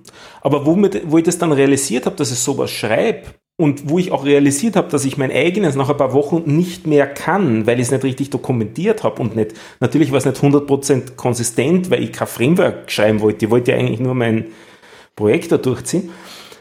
Aber habe ich mir gedacht, naja, vielleicht solltest du das, solltest du das Tailwind doch einmal anschauen. Ähm, damit habe ich das dann aber eigentlich wieder ein bisschen ad acta gelegt, weil ich ziemlich in die Arbeit reingedriftet bin. Da ist dann langsam so ein Herbst gegangen, dann war meine, meine Laptop-Geschichte da. Und dann bin ich in die PHP-Welt ein bisschen abgedriftet, für ein Kundenprojekt. Mhm. Und habe aber nie gecodet, sondern mir nur so die Sachen angeschaut und ein bisschen Podcasts gehört wieder und Frameworks mir angeschaut, was sich also getan hat. Und bin gestolpert über einen Typ, der hat für ein PHP-Framework namens Laravel äh, ein Add-on geschrieben. Das nennt sich Livewire und das sei so der neue heiße Scheiß. Und das Livewire, das ist mir vom Namen so bekannt vorgekommen, weil ich kenne aus meiner Elixir und Phoenix Welt, das ist jetzt dieser Stack, in dem ich da dieses Panoptikum, dieses Podcasting, äh, die Suchmaschine da und, und so ähm, mhm. geschrieben habe. da gibt's dieses Live-View, also Live-Wire und Live-View, das klingt sehr ähnlich. Und wenn man auf die Live-Wire-Webseite geht von dem Typen, dann steht dort auch, dass er im Prinzip Live-View nachgebaut hat für PHP, für Laravel. Und ich dachte, ah, schau einer an, der neue heiße Scheiß in PHP ist was aus dem Framework nachgeschrieben, was ich kenne. Das ist aber jetzt schon überraschend. Habe mich aber nicht weiter beschäftigen können, weil ich eben ziemlich in diesem Kundenprojekt da drinnen gesteckt bin. Und habe weiter Podcasts gehört und habe gehört, wie diese zwei Typen, die diese zwei Dinger geschrieben haben, auch miteinander geredet haben und sich ausgetauscht haben, damit sie was weiteres besser integrieren können in beide. Der eine hat sofort integrieren können, der Typ von Livewire. Dieses Ding, was sie integriert haben, nennt sich Alpine.js. Sagt er das auch was? Hm, da muss ich passen. Also ich habe schon gehört, aber nein. Das ist ein JavaScript-Frameworkchen, sage ich mal. Mhm. Ähm, man könnte sagen, das ist so wie jQuery, so wie man jQuery heute schreiben würde. Mhm. Und zwar würde man das im Prinzip so schreiben, wie man Tailwind eben schreibt. Indem man kleine Klassen dazu schreibt, na, das macht man bei CSS und bei sonst bei HTML, was kann man machen, indem man Attribute dazu gibt. Also das ist im Prinzip nur eine Sammlung von Attributen, die eben dann gewisse JavaScript-Funktionalität äh, zur Verfügung stellen, wie man es von einfachen äh, Reactive Frameworks kennt. Also im Prinzip ist es ein kleines Reactive Framework im Stil von Tailwind, also von mhm. diesen kleinen Annotationen, ähm, was äh, ein bisschen State Management hat, ein bisschen Interaktion hat mit dem Browser, sich äh, da eben reinhängt richtig an die, an die Events und so weiter, wie das halt so gemacht wird. Man schau an. Und das integrieren sie jetzt einerseits mit in dieses äh, Livewire von Laravel, Nunave, das ist der gleiche Typ, der kann das locker integrieren, aber sie haben auch miteinander geredet, der Typ vom LiveView, das heißt, sie haben es auch in die Elixir und Phoenix Welt hinein integriert. Und das sei jetzt der neue heiße Scheiß. Das sollte man sich anschauen, wenn man in der Elixir und Phoenix Welt ist, hieß es so. Dem haben sie auch einen weiteren komischen Namen gegeben, das sei dann der Petal Stack. Also diese Stacks, das, da hat es ja immer wieder gegeben. Das hat angefangen damit mit, mit LAMP bei Apache, nicht? Äh, Linux, Apache, MySQL und PHP war also das erste Akronym. Und jetzt sei Petal das neue. Und Petal ist eben Phoenix, Elixir, Tailwind, Alpine.js und LiveView. Das sei es. Das muss man sich anschauen. Und das war in einem Podcast, der heißt uh, Thinking Elixir. Da haben sie darüber geredet mit verschiedenen Leuten und alle waren irgendwie ganz begeistert, weil das so effizient programmieren und endlich nicht mehr MVC, sondern endlich reactive äh, programmieren, Single-Page-Apps, mhm. aber nicht am Client, sondern am Server laufen die. Das ist die Idee dahinter. Und ich mir gedacht, ah, das geht auch so richtig. Ist ein bisschen habe ich das doch eigentlich schon gemacht gehabt mit meinem Phoenix, immer mit den Channels. Also man hat da ähm, Sachen abonnieren können bei mir im Framework und das ist eben über Serverkomponente geroutet worden, sodass nie was am Client passiert ist. Und das soll jetzt das neue tolle Ding sein. Und so ganz hat es mir noch nicht erschlossen gehabt und dann kam noch ein Drum dazu, das nennt sich Surface. Wieder Bibliothek mehr, der Stack wird noch größer, jetzt ist es dann der Petals Stack, also das ist dann die Mehrzahl, sind dann die Pedale. Da ist dann das Surface noch hinten dran und das sind jetzt im Prinzip Web Components. Also das, was immer von den Web Components, dann fand ich es lustig, dass du das auch in die Shownotes reingeschrieben hast, die Web. Components. Mhm. Ähm, das sind jetzt die Web Components, die da dazukommen, nur auch nicht am Client, sondern auch serverseitig. Und das ist was, was ich aus einem alten Framework von meiner Ruby und Rails Zeit kannte. Da hatte ich mal sowas wie Web Components am Server. Und ich habe die damals eigentlich sehr gemocht. Ich habe damals das, einen War, war das das Teil, das, das, wo nur Teile ausgetauscht wurden? Ja. Ja. Also du hast im Prinzip Komponenten geschrieben und dann Teile von diesen Komponenten äh, tauschen können. Also das nennt sich, die, die, Technologie da dahinter nennt sich einfach Slots mhm. mittlerweile. Ah, das gibt's bei Svelte auch. Genau. ja. Und nur um den Kreis wieder zu schließen. Um den Kreis, zu um schließen. Den Kreis wieder zu schließen. So, so sammelt sich das alles jetzt wieder. Ja. Und jetzt, wo das Zeug alles auch am Server läuft, können wir es auch wieder vom Client wegmigrieren und alles kann wieder also am Server du, laufen. Du, du, du bist von Svelte, einem kleinen, leichtgewichtigen äh, äh, Reactive Compiler, ähm, aus Enttäuschung weggegangen und hast dir 17 Frameworks irgendwo anders eingetreten. genau. ja, ist auch und eine jetzt Reise. Bin ich glücklich. Ja? Ja, Hauptsache, du bist glücklich. Ähm, um vielleicht jetzt nur kurz ein bisschen Zusammenfassung zu geben, also dieses, was du mir geraten hast, das mit dem CSS selber schreiben und das Bootstrap mhm. rauszukicken, hat grob den HTML-Code um ein Drittel verkürzt hat natürlich CSS-Code gebracht, weil ich ja ein bisschen ersetzen musste, das Bootstrap, aber das HTML hat es um ein Drittel ungefähr gekürzt, weil immer wieder hat das Bootstrap halt, halt so Zwischentiefs gebraucht, damit es das erreichen konnte, was es erreichen wollte und dann wieder was rein zu nudeln an Funktionalität und wenn man das selber schreibt, dann wird es halt sauberer. Aber Hast du jetzt Panoptikum? Und jetzt habe ich das Ganze noch einmal eben geschrieben mit dem Tailwind mhm. oder, oder bin dran an, an dem zu schreiben, das mit Tailwind und Alpine und jetzt wird und, und, und, und dem Surface und jetzt wird der Code nochmal über den Daumen halbiert und das CSS fällt weg. Ja. Das CSS fällt weg? Ja klar, das kommt das mit dem Framework und du, du verwendest nur noch Klassen die das Framework bietet. Achso, das Framework einfach hat. Aber schaut es dann einfach, also ich habe mir Tailwind zum Beispiel nie genau angeschaut äh, erkennt man auf den ersten Blick, dass eine Tailwind, also eine Seite, die Tailwind einsetzt, Tailwind einsetzt? Nein, das, das Weil würde bei ich jetzt Bootstrap nicht ist es so, du erkennst das fast am ersten Blick, das ist eine Bootstrap-Webseite. Also ich würde sagen, wenn du Tailwind einmal verwendet hast, kennst du die Klassennamen und damit triggerst du auf die. Das schon aber rein vom Aussehen her, also und, und, und vom Benehmen her. Optisch, optisch sind, sind, sind diese Seiten also eh alle gleich, oder? Sie, sie schauen halt ein bisschen generischer natürlich aus. Mhm. Ja. Ähm, aber sie sind sehr sauber. Ja, ja. na eh. Also, wobei, wobei aber das eigentlich ja überhaupt nichts vorgibt, das Tailwind an optischer Gestaltung. Mhm. Das sind ja alles dann die Entscheidungen. Dass die Seiten gleich ausschauen, kommt hauptsächlich daher, dass man zum Tailwind dazu auch einen Satz von Komponenten kaufen kann. Mhm. mhm. Und die verwenden sehr viele Leute. Ja, damit schaut es dann wieder gleich aus. Ja. Ja, das, also ich, ich finde das, ich finde das Schöne, ähm, das Schöne ist halt mittlerweile, dass ähm, CSS so gut geworden ist und, und, und so viele, so viele nette Dinge mit sich bringt, wie zum Beispiel Grid oder einen, einen Is-Selector oder einen was mhm. weiß der Teufel, ähm, dass du ähm, selbst wenn du das CSS wirklich komplett schreibst, komplett selber schreibst, ähm, kannst du so knapp schreiben und so kurz schreiben und, und sogar mit so wenig Code ähm, so viel erreichen. Ähm, das wäre vor fünf Jahren nicht möglich gewesen, ja, aber heute. Das, das Einzige, was noch schwierig dran ist, ist, dass du sauber strukturierst, würde ich sagen. Dass du genau weißt, was du tust. Du brauchst einen Plan und den kriegst du nur mit Erfahrung, ja, viel, viel, ganz klar. Ja. Und da treibt dich Tailwind in eine gewisse Richtung und das mhm. Alpine dann noch mehr. Ähm, Tailwind selber hat keinerlei JavaScript, im Gegensatz zum Bootstrap. Wofür hm. braucht Bootstrap äh, äh, JavaScript?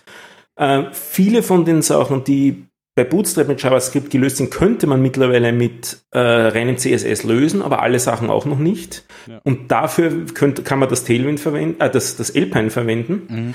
Und ich habe mir jetzt zwei Sachen geschrieben. Das eine ist das klassische äh, der, äh, das klassische Menü, das mobil versteckt ist, mit einem Hamburger Menü ausgeklappt wird und am Desktop permanent auf der linken Seite eine Spalte dasteht.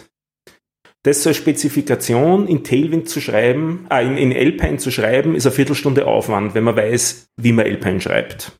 Ja, auf der anderen Seite, auf der anderen Seite kriegst du das auch schon wirklich fast mit CSS hin, beziehungsweise mit, mit CSS und einer Zeile JavaScript ja. Tut's ja, das auch. Ja.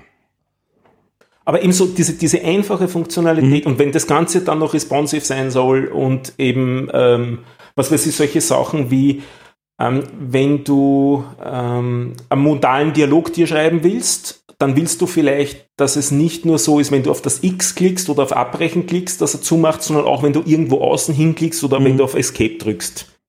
Das Außen hinklicken ist eine Zeile dazu, das Escape drücken ist eine Zeile dazu. Ja, das, das, ist, ist so Convenience-Sachen, ja. mhm. die dir ein Alpine dazugeben. Mhm. Also so diese einfachen JavaScript Interaktionssachen ist also bewusst nicht Apps, sondern wirklich nur einfache User-Interaktion. User-Interface. Ja, User-Interface User JavaScript in Wahrheit. Genau. Dafür ist es sehr nett. Also ich habe mir eben zwei Sachen geschrieben. Das eine war diese Sidebar-Geschichte und das zweite, was auch so ein Klassiker ist, das hatte ich auch schon mal in Plain CSS, aber ich habe es jetzt mhm. einfach in, in JavaScript neu geschrieben, sind die Tabs. Also du hast Registerkarten, auf die du klicken kannst. du siehst, auf welcher du gerade bist und wenn du auf eine andere klickst, dann verschwindet die, die auf der du warst und es kommt natürlich Mhm. die andere hoch, die jetzt da ist. Das geht im Prinzip, glaube mit drei Zeilen Alpine. Und okay. Und weil du vorher gesagt hast, Web Components, ähm, hast du da jetzt auch schon was im Einsatz? Ja, Quasi echte eben, Web Components? Ja, aber die sind alle nur serverseitig. Also die werden am Server kompiliert zu, ich sage jetzt normalen Diffs, sodass, du, ich, sodass ich am Client nicht Web Components sehe, wenn ich in den Code da reinschaue. Nachdem aber die App am Server läuft, habe ich sie sozusagen zur Verfügung als Web Components am Server. Mhm. Also die, die Interaktion zwischen den Komponenten habe ich sehr wohl, weil die Komponenten existieren am Server in, mit, mit Status, wenn es denn sein muss. Wenn es Komponenten sind, die statusbehaftet sind, dann sind das eben Komponenten, die in einem Prozess pro User oder pro Kanal, wie es dann halt konfiguriert ist, äh, entstehen. Okay, also hundertprozentig verstehe ich das noch nicht. Du hast, du hast am Server eine JavaScript-Applikation laufen. Na, es ist Elixir. Okay. Und die liefert, Die die, liefert zum Client, liefert die nur HTML-Code Ja, und Daten. und Daten. Nach, in Form von Nachrichten und kriegt Daten zurück in Form von Nachrichten. Okay. Und du hast am Server eine, eine JavaScript Web Component liegen, also ein, quasi ein JavaScript-File, wo halt ein HTML und CSS mit reingebacken ist. Und Es ist nicht JavaScript, sondern es ist Elixir. Das ist auch Elixir. Okay. Es läuft alles in Elixir als Elixir-Prozess Mhm. in der Elixir Runtime. Also das ist äh, Erlang äh, Virtual Machine, wo das Ganze drauf läuft. Und das ist, hat den Vorteil, dass es relativ effizient ist. Also du kriegst den Prozess ohne Daten um 50 Byte sozusagen. Und erst dann durch die Daten, die du dort ablegst, wird, wird das Mhm. Ding größer. Mhm. Wozu kann man sowas brauchen? Warum will man sowas vielleicht, dass das am Server läuft? Die eine Idee ist eben, dass du im Prinzip dir kleinseitige Validierung schenken kannst, weil du kannst einfach damit am Server machen, weil du schickst sowieso dauernd Nachrichten hin und her. Mhm. Du kannst natürlich trotzdem weiterhin am Client triviale Sachen validieren, aber komplexere Sachen irgendwie mit Businesslogik brauchst du nicht mehr doppelt implementieren, weil du validierst dann einfach defaultmäßig am Server. Und das zweite, und dann macht noch kaum wer was, sind Multi-User-Geschichten. Also ich, ich sage jetzt, ein, Webshop kennt jeder, aber wer verwendet schon einen Multi-User-Webshop, wo dir zum Beispiel dein Vertriebsmitarbeiter hilft, der gleichzeitig mit dir auf der Seite ist und dir beim Ausfüllen von der Spezifikation von der Hardware hilft? Mhm.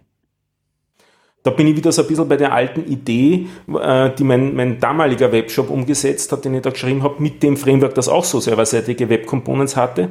Das hat dieses Konzept nachgebaut, das damals der Ditech hatte. Da bist du zum Schalter gegangen, hast dem Schalter, äh, hast dem, hast dem Vertriebsmitarbeiter dort gesagt, was du gern hättest. Und bevor er dir die Sachen aus dem Regal geholt hat, hat er es dir mal auf dem Bildschirm gezeigt. Und dann hast du gesagt, ja, das, das, das will ich, na, die Option will ich nicht, aber die schon. Und dann, ihr habt sozusagen gemeinsam an dem Warenkorb gearbeitet. Mhm. Und das kann eben auch übers Netz passieren, indem es ein Warenkorb ist, der am Server im Prozess läuft. Und die unterschiedlichen Personen haben halt die App dann jeweils im Browser laufend. Die Single-Page-App, die sich dann fröhlich über den Server synchronisiert. Mhm. Das klingt gut. Na, weil ich, ich bin gerade am, am, so quasi am, am herausfinden, ähm, so quasi, ob, ob echte Web Components, ähm, ob die schon so quasi äh, ready for Primetime sind, ob man die jetzt schon wirklich ohne weiteres einsetzen kann und in welchem Umfang man die einsetzen kann. Es gibt natürlich, Ähm, warum willst du sie eigentlich einsetzen? naja, ähm, Bin ich gespannt, ob du die gleiche Intention hast, die ich eigentlich habe. blödes Beispiel oder einfaches Beispiel. Ich habe eine Web oder ich, ich habe einen, einen, einen Seitenteil, ja, wie zum Beispiel einen Header ähm, von einer Seite und diesen Header will ich einmal schreiben und will ihn in zehn verschiedenen Applikationen einbauen. Ganz egal, ob das jetzt eine C-Sharp-Applikation ist, ob das eine React-Applikation ist, ob das eine, ein statischer Export von irgendeiner, was weiß ich was Seite ist, etc. etc. Also ich habe so quasi unterschiedlichste Applikationen, die alle die gleiche Komponente integrieren sollen und ich will diese Komponente einfach und zentral warten können, mag diese Komponente ähm, so quasi aktualisieren können, ähm, ohne dass ich die ganzen Applikationen angreifen muss oder ausrollen muss. Und ja, da bin ich bei Web Components. Mhm, mhm. Ja, das ist halt der richtige Use Case. Warum ich da gefragt habe, ist, wo ich mir dieses Tailwind angeschaut habe, wo man bei einem Attribut, ich sage jetzt zehn Klassen dazu schreibt, habe ich mir gedacht, das ist ja furchtbar, wenn ich dann überall bei jedem Tag zehn Klassen dazu schreiben muss. Und wenn man dann das Tailwind sich die Doku dazu anliest, äh, dazu anschaut und die FAQs, dann fragen das natürlich genau die Leute, weil das wirkt furchtbar im ersten Moment. Und da ist der Antwort darauf, ja, aber dann machst du das falsch. Du solltest sowas wie Komponenten eben verwenden, damit du genau die Komponente einmal deklarierst, einmal dort die Klassen reinschreibst und dann die wieder verwendbar hast. Und das ist genau der Sinn und Zweck von der Geschichte. Mhm diese Wiederverwendbarkeit auch, dass man und eben dann auch zentral wartbar hat und sich nicht durch das Ändern einer Klasse, weil man meint, wie es früher war im CSS, ich ändere jetzt die Klasse, weil da sollte ich doch mehr Padding haben, zerschieße ich mir an einer ganz anderen Stelle, wo ich nicht den Verwendungsnachweis kenne, wo die Klasse noch verwendet wird, mhm. das Layout. Ja. Ja, schauen wir mal. Also ich, ich bin jetzt so gerade am, am, am Recherchieren ein bisschen. Es gibt ja große Plattformen, die verwenden Web Components ähm, ähm, zum, zum Saufüttern. Also wenn man sich, wenn man YouTube einmal inspectet, ähm, da springen einen 2000 Web-Komponenten äh, entgegen, wenn man sich den Quellcode anschaut. Ähm, also anscheinend ähm, ist das Zeug schon recht performant. Die Frage ist halt, ähm, unterstützen es wirklich alle? Wo sind die Limitierungen? Ähm, kriege ich Probleme mit SEO, ähm, kriege ich Probleme mit dem Seitenrendering, wenn ich da wirklich äh, die Webkomponente für ein, für ein zentrales Userface-Element äh, einsetze, etc. etc. Also da sind wir gerade am Schauen. Ähm, aber grundsätzlich schaut das, glaube ich, schon recht gut aus. Weil ist es auch auf mobilen Geräten performant genug? Genau, ja. Ist halt so fraglich, weil das Ding kommt natürlich ähm, das Ding kommt natürlich verzögert daher. Also du ladest die Seite und dann quasi, wenn, wenn die Seite mal da ist, wird, wird die Webkomponente geladen. Natürlich hast du heute schon Möglichkeiten, ähm, dass du, dass du das Ganze in ein Preloading reingibst, dass du irgendwelche DNS-Geschichten ähm, quasi prefetched und vorbereitest, etc. etc. Und da müsste, also da sind wir gerade am, am, am Schauen, ähm, wie weit das schon geht, aber es schaut recht gut aus, weil so von, also die ersten Tests ähm, zeigen wirklich schon, dass, äh, dass die, die großen aktuellen Browser-Versionen ähm, das wirklich gut handeln, diese Web-Komponenten. Für mich ist zurzeit ein bisschen der Lackmustest, was Performance angeht, da, wenn die Web-Tools offen sind im Firefox dann gehen bei mir die Seiten, die, also da sind, manche Seiten haben so 250 Komponenten. Ja. Und wenn ich die aufmache mit dem Web Inspector, dann geht der Browser kurzzeitig einmal in die Knie.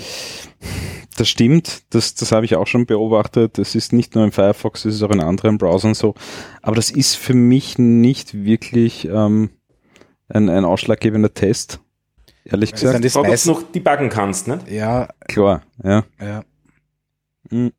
Das, was ein sehr guter Indikator ist, wenn man nicht versucht äh, auszutricksen, ist, ist wirklich im Chrome der Lighthouse-Test ähm, mhm. zum Thema Performance. Also wenn du da irgendwie einen Performance-Score von über 50 erreichst mobil, dann, dann machst du vieles richtig. Ja. Dann hast du eine flotte Seite gebaut. Ähm, was man quasi als Bedingung von dem Tailwind hat, man braucht de facto eigentlich eine, einen, einen Asset-Compiler am Schluss, der äh, hinten raus die nicht ver verwendeten Klassen wieder rausschmeißt, sonst wird das Ding riesig. Ja, logisch, ja. Logisch. Verwenden manche zwar trotzdem so gezippt und dann halt schicken, ich weiß nicht, 300 MB oder was das ist, in, in, gezippten, in gezippter Form, weil es halt, also das Tailwind umgepackt mit allen Klassen hat über 2 Megabyte. Was? Ja, also was jetzt 300 Megabyte oder 200? Oder gezippt 300 äh, Kilobyte. Ähm, ah, Kilobyte. 300 Kilobyte. Okay, Entschuldigung. 300 Kilobyte gezippt und ungezippt. 300 Megabyte, da. Nein, nein. Aber gezippt 300 Kilobyte ist auch.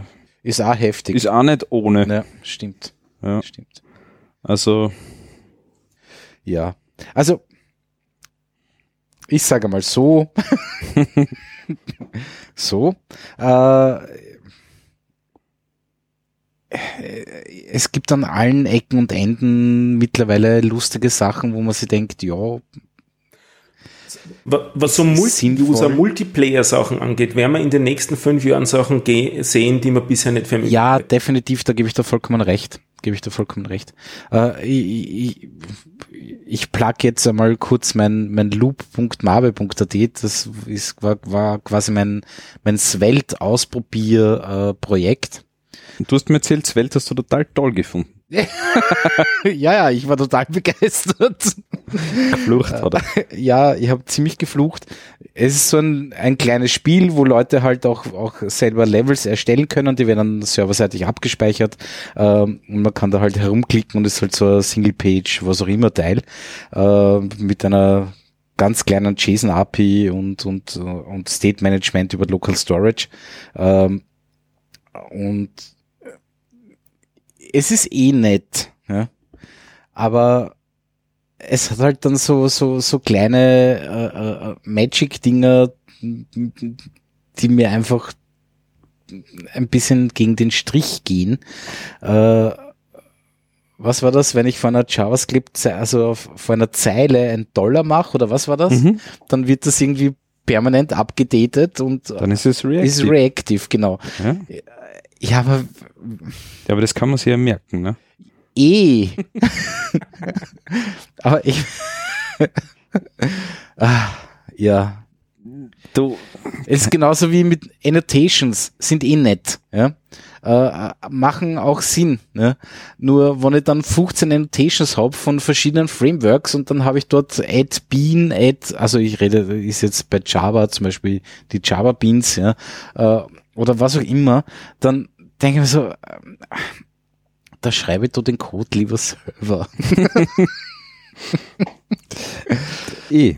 Weil, ja, es ist irgendwie, ich bin da ein bisschen altmodischer noch unterwegs. Wie gesagt, das Beeindruckende für mich bei Svelte ist, dass es, dass du extrem schönen, kompakten, übersichtlichen Code schreiben kannst, der großen Respekt vor HTML und CSS hat. Ja, und dann, und dann, dann musst du irgendwie so, ah, na, ich bin jetzt im falschen Kontext und dann funktioniert das ganze SCSS, zeig's nimmer. Das, das, Da muss ich das wieder ausschalten, da muss ich den ganzen Schatz wieder selber schreiben, der mir bei SCSS eigentlich abgenommen wird.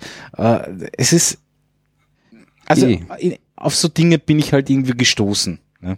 ja, na, was, Und es ist sicher nicht perfekt geschrieben, nein, auf keinen Fall. was ich da gemacht habe. Also nein, was so, ich gemacht habe. ja, Svelte ist auch nicht perfekt. Ja, nein, eh nicht. Deswegen.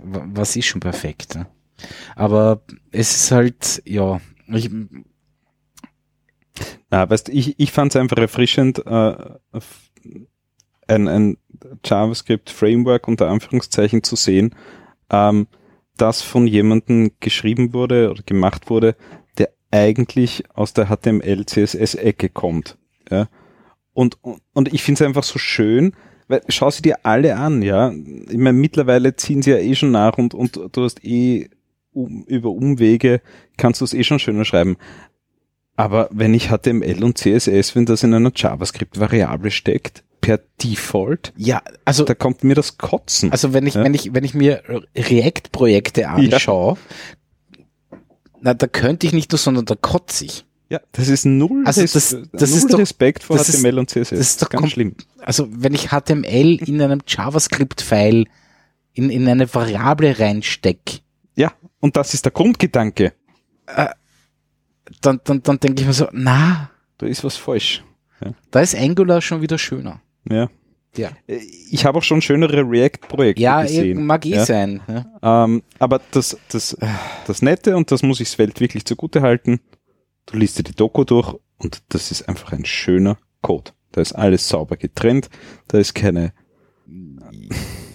ich weiß schon, ja, man kann Es ist ja trotzdem alles in einem Pfeil. Wenn es sein muss. das, wenn es sein muss, ja, aber es ist eben nicht in irgendwelchen JavaScript-Variablen ja, ja, da, da, da, da gebe ich dir vollkommen Du recht. brauchst ja. nicht zehn Zeilen am Anfang jedes Files, die alle immer gleich sind, Ja, damit es überhaupt funktioniert. Ja, Ja. Ähm, ja, ja, diese ganze NPM-Scheiße kann ich eh schon nicht mehr sehen. Aber das ist, betrifft, glaube ich, mittlerweile alle Frameworks. Also schau da ein, ein Symphony oder ein, ein Laravel an. Mhm. Ähm, ja, na wie auch immer. Gut, also äh, wie dem- loop, loop.mabe.at. Ja, genau. CodeIgniter 2, das sind so Abhängigkeiten mit irgendeiner extra Pipeline, einfach kein Thema. Das gibt's zu der Zeit, gab's zu der Zeit noch nicht. Ja, eh. eh. Da lernt man das dann wieder schätzen. Ja, stimmt schon, stimmt schon. Aber manchmal, ich denke mir halt, man muss jetzt nicht äh, kleinere Projekte mit so riesen Teilen erschlagen. Äh, Uli und ich haben vor kurzem geschwind einmal in einer Woche einen, einen Webshop hochgezogen. und das ist, also der Uli hat gesagt, was, ich darf bei SFTP was hochladen? Großartig. Großartig. Ja. Weil Also- ich brauche keine CI und was auch immer, Pipeline und was auch immer drauf geschissen. Wir machen das einfach geschwind, weil es musste geschwind gehen. Ne? Und es ist geschwind gegangen. Und es ist geschwind gegangen. Und, und man muss halt manchmal auch irgendwie ein bisschen wieder back to the roots. ja, also wir haben in, in, Wahrheit in vier Abenden, Ja.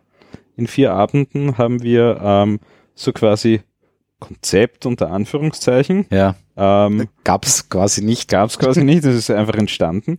Ähm, Design unter Anführungszeichen, also Ja. ja, doch ein bisschen eine Optik. Ja. Ähm, das Frontend, Frontend, ein Backend, Backend. das ziemlich viele Einstellungsmöglichkeiten Ja. hat. Bin schwer beeindruckt. Ähm, plus eine komplette Anb äh, plus eine eigene API Ja. dazu, plus eine komplette Anbindung an einen Zahlungsdienstleister. Genau. Ähm, plus ähm, äh, so quasi QR-Code-Erstellung. Ähm, Ja, äh, ja, also ja, ne, das ist Barcode-Erstellung. Ja, Barcode-Erstellung, ja. ja. Barcode-Erstellung, ähm, um, um sein Ticket dann an der Kasse wirklich einzuscannen, äh, in, in vier Abenden und erfrischend, sage ich. und das funktioniert. Es funktioniert wunderbar. Was an Tooling verwendet? Nix. Linke Hand und die rechte Hand. Naja, Hirn dazwischen. ganz ohne Programmiersprache wird's nicht ganz. Na, äh, PHP, HTML, CSS und, Und JavaScript. und JavaScript ein bisschen. Vanilla. Kein PHP-Framework. Nein. Mhm. Ähm, Also es ist mein, mein, mein simple Prototyping CMS, ja, das ich halt irgendwann einmal gemacht habe, weil mir alles anzipft hat und das gibt's halt immer noch. Äh, aber da gibt's jetzt keine großartigen, also das ist kein Framework. Ja. Genau. Und in der, in der ersten Woche, in der ersten Woche von dem, von diesen ähm, quasi Webshop, simplen Webshop, ist ein fünfstelliger Betrag drüber geschoben worden. Also Mhm. auch das hat uns sehr verwundert. ja. Aber super. Nein, also ist super angenommen worden. Ähm, wir haben kaum Rückmeldungen bekommen, dass, dass die Leute irgendwas nicht verstehen. Zugegeben, es ist was sehr Simples. Ja. Ja. Also du kannst einfach Tickets kaufen, äh, ein paar unterschiedliche. Ähm, aber ja, wirklich mal erfrischend, was, was zu machen, ähm, wo so quasi the best part is no part. Ja, wo einfach alles ausgelassen wird, was, was heute so üblich ist. Definitiv. Also es war, also heutzutage, wenn man das irgendwie jemanden in die Hand gibt, der zeigt er wahrscheinlich fünfmal den Vogel. Ja. Aber es funktioniert. Mhm. Und das eben wirklich sehr gut. Und, und, und deswegen, ja, Ohne Docker, ohne Ohne NPM, Docker, ohne, ohne- Staging, ohne äh, was auch immer. Ja. Compiler. Einfach pur.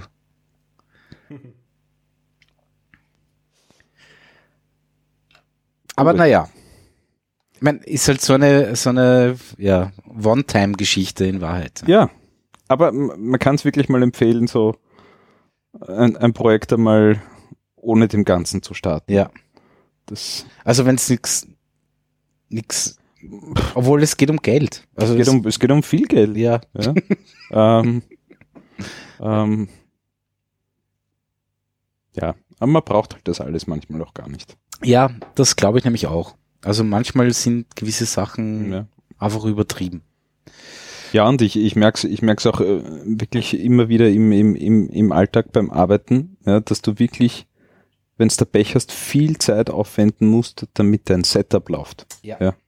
Damit du zu den ganzen Sachen zubekommst, damit die Bildpipeline funktioniert.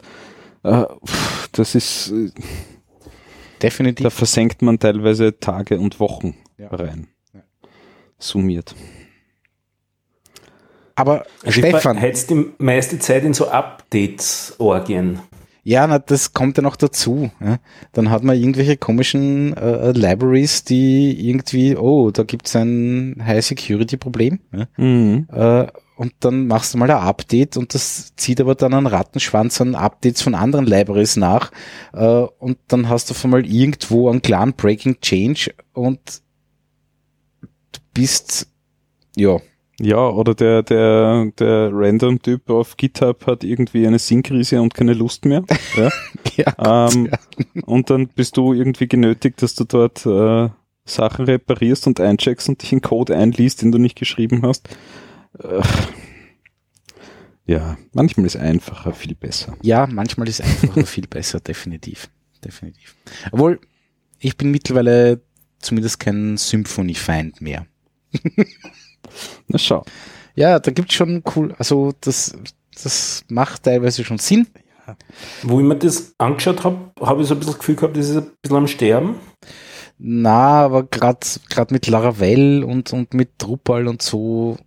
Und, und Laravel baut ja so ein bisschen auf diese Symphonie-Komponenten auf. ne? Lar Laravel baut quasi sehr viel auf Symphony äh, auf, Mhm. meiner Meinung nach.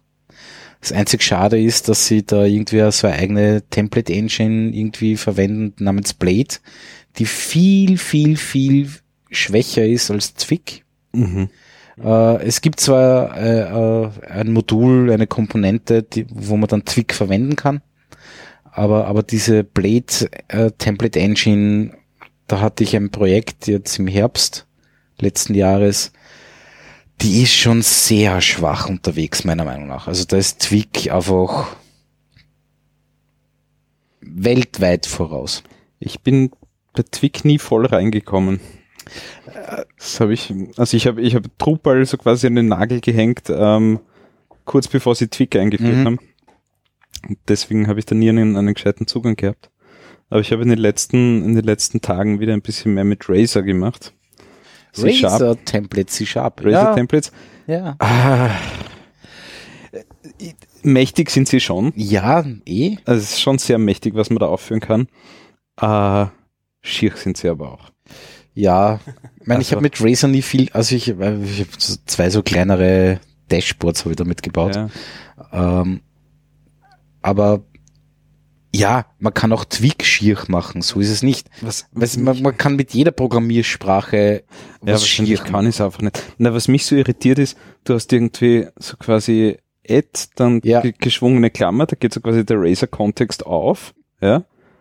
Dann kannst du aber da drin wieder HTML schreiben und du kannst da drin auch einen Script-Tag machen. Dann Ja, hast aber musst du aber nicht. Ja, aber du kannst. Ja, eh, Und dann- und ja, dann- aber du kannst, du, das habe ich ja gerade gemeint, du kannst Ja, eh. Überall schier machen. ja. Ne, ich habe gerade was Schieres geschrieben, aber in Razer und es funktioniert recht gut. Also. Ja. Das passt schon. Naja, Gut. gut. Themen. Themen. So, Gogol. Mi- Was ist ein Gogol? Ich habe es mir angeschaut. Wer weiß es? Na, Stefan, du weißt das sicher, du bist Physiker. Auswendig schon wieder fast nicht mehr. Was ist 1 hoch 10 hoch 100? 10 hoch 100 ist die Zahl Gogol. Also eine, eine 1 mit 100 Nullen hinten dran. Mhm. Ja? Äh, danach wurde Google benannt. Mhm. Angeblich. Ich weiß nicht, vielleicht ist es auch eine Urban Legend. Ich ja, weiß wenn man nicht. Gogol schreibt, denkt man immer, jemand hat sich vertippt bei Google. Genau. Ja. Äh, und jemand hat eine Maschine gebaut, äh, die ein Gogol zählt. Einfach raufzählt.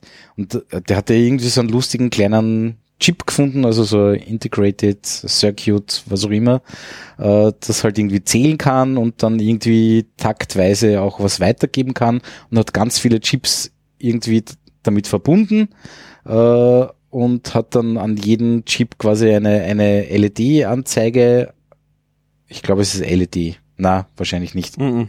Ist so ein, so ein alter Texas Instrument. Wie Äh, heißen die? wie heißen diese roten sieben Segment irgendwas oder acht Segment, neun Segment, zehn Segment, keine Ahnung was, äh, anzeigen? Ist aber kein Nixie-Tube, oder? Na, NixiTube ist es nicht. Aber, aber, aber, aber sowas ähnliches. Und Taschenrechner, das glaube ich ja, gen ja, genau, genau. Es gab früher so Taschenrechner, die hatten das. Und, äh, und jedes, jede, jede, jede einzelne Komponente zählt halt für sich selber rauf von 0 bis 9. Ähm, und dann wird halt die nächste geschalten, die zählt rauf und so weiter und so fort. Und das Ding läuft halt. Und wir werden, glaube ich, alle nie erleben. Also, weiß ich Bis es nicht, zum Ende kommt. bis es zum Ende kommt. Aber es läuft. Ja, und das Interessante ist bei dem Projekt, ähm, oder für mich das Interessante war, ähm, dass er das ja so gebaut hat, ähm, dass das so quasi auch ausfallsicher läuft und wartbar bleibt Ja. für Also die er nächsten kann, 100 Jahre. er kann Komponenten austauschen und das tut nichts. Genau, im, im, im Betrieb. Ja. Ähm, er hat irgendwie eine USV und so weiter, alles, alles dran gezwirbelt.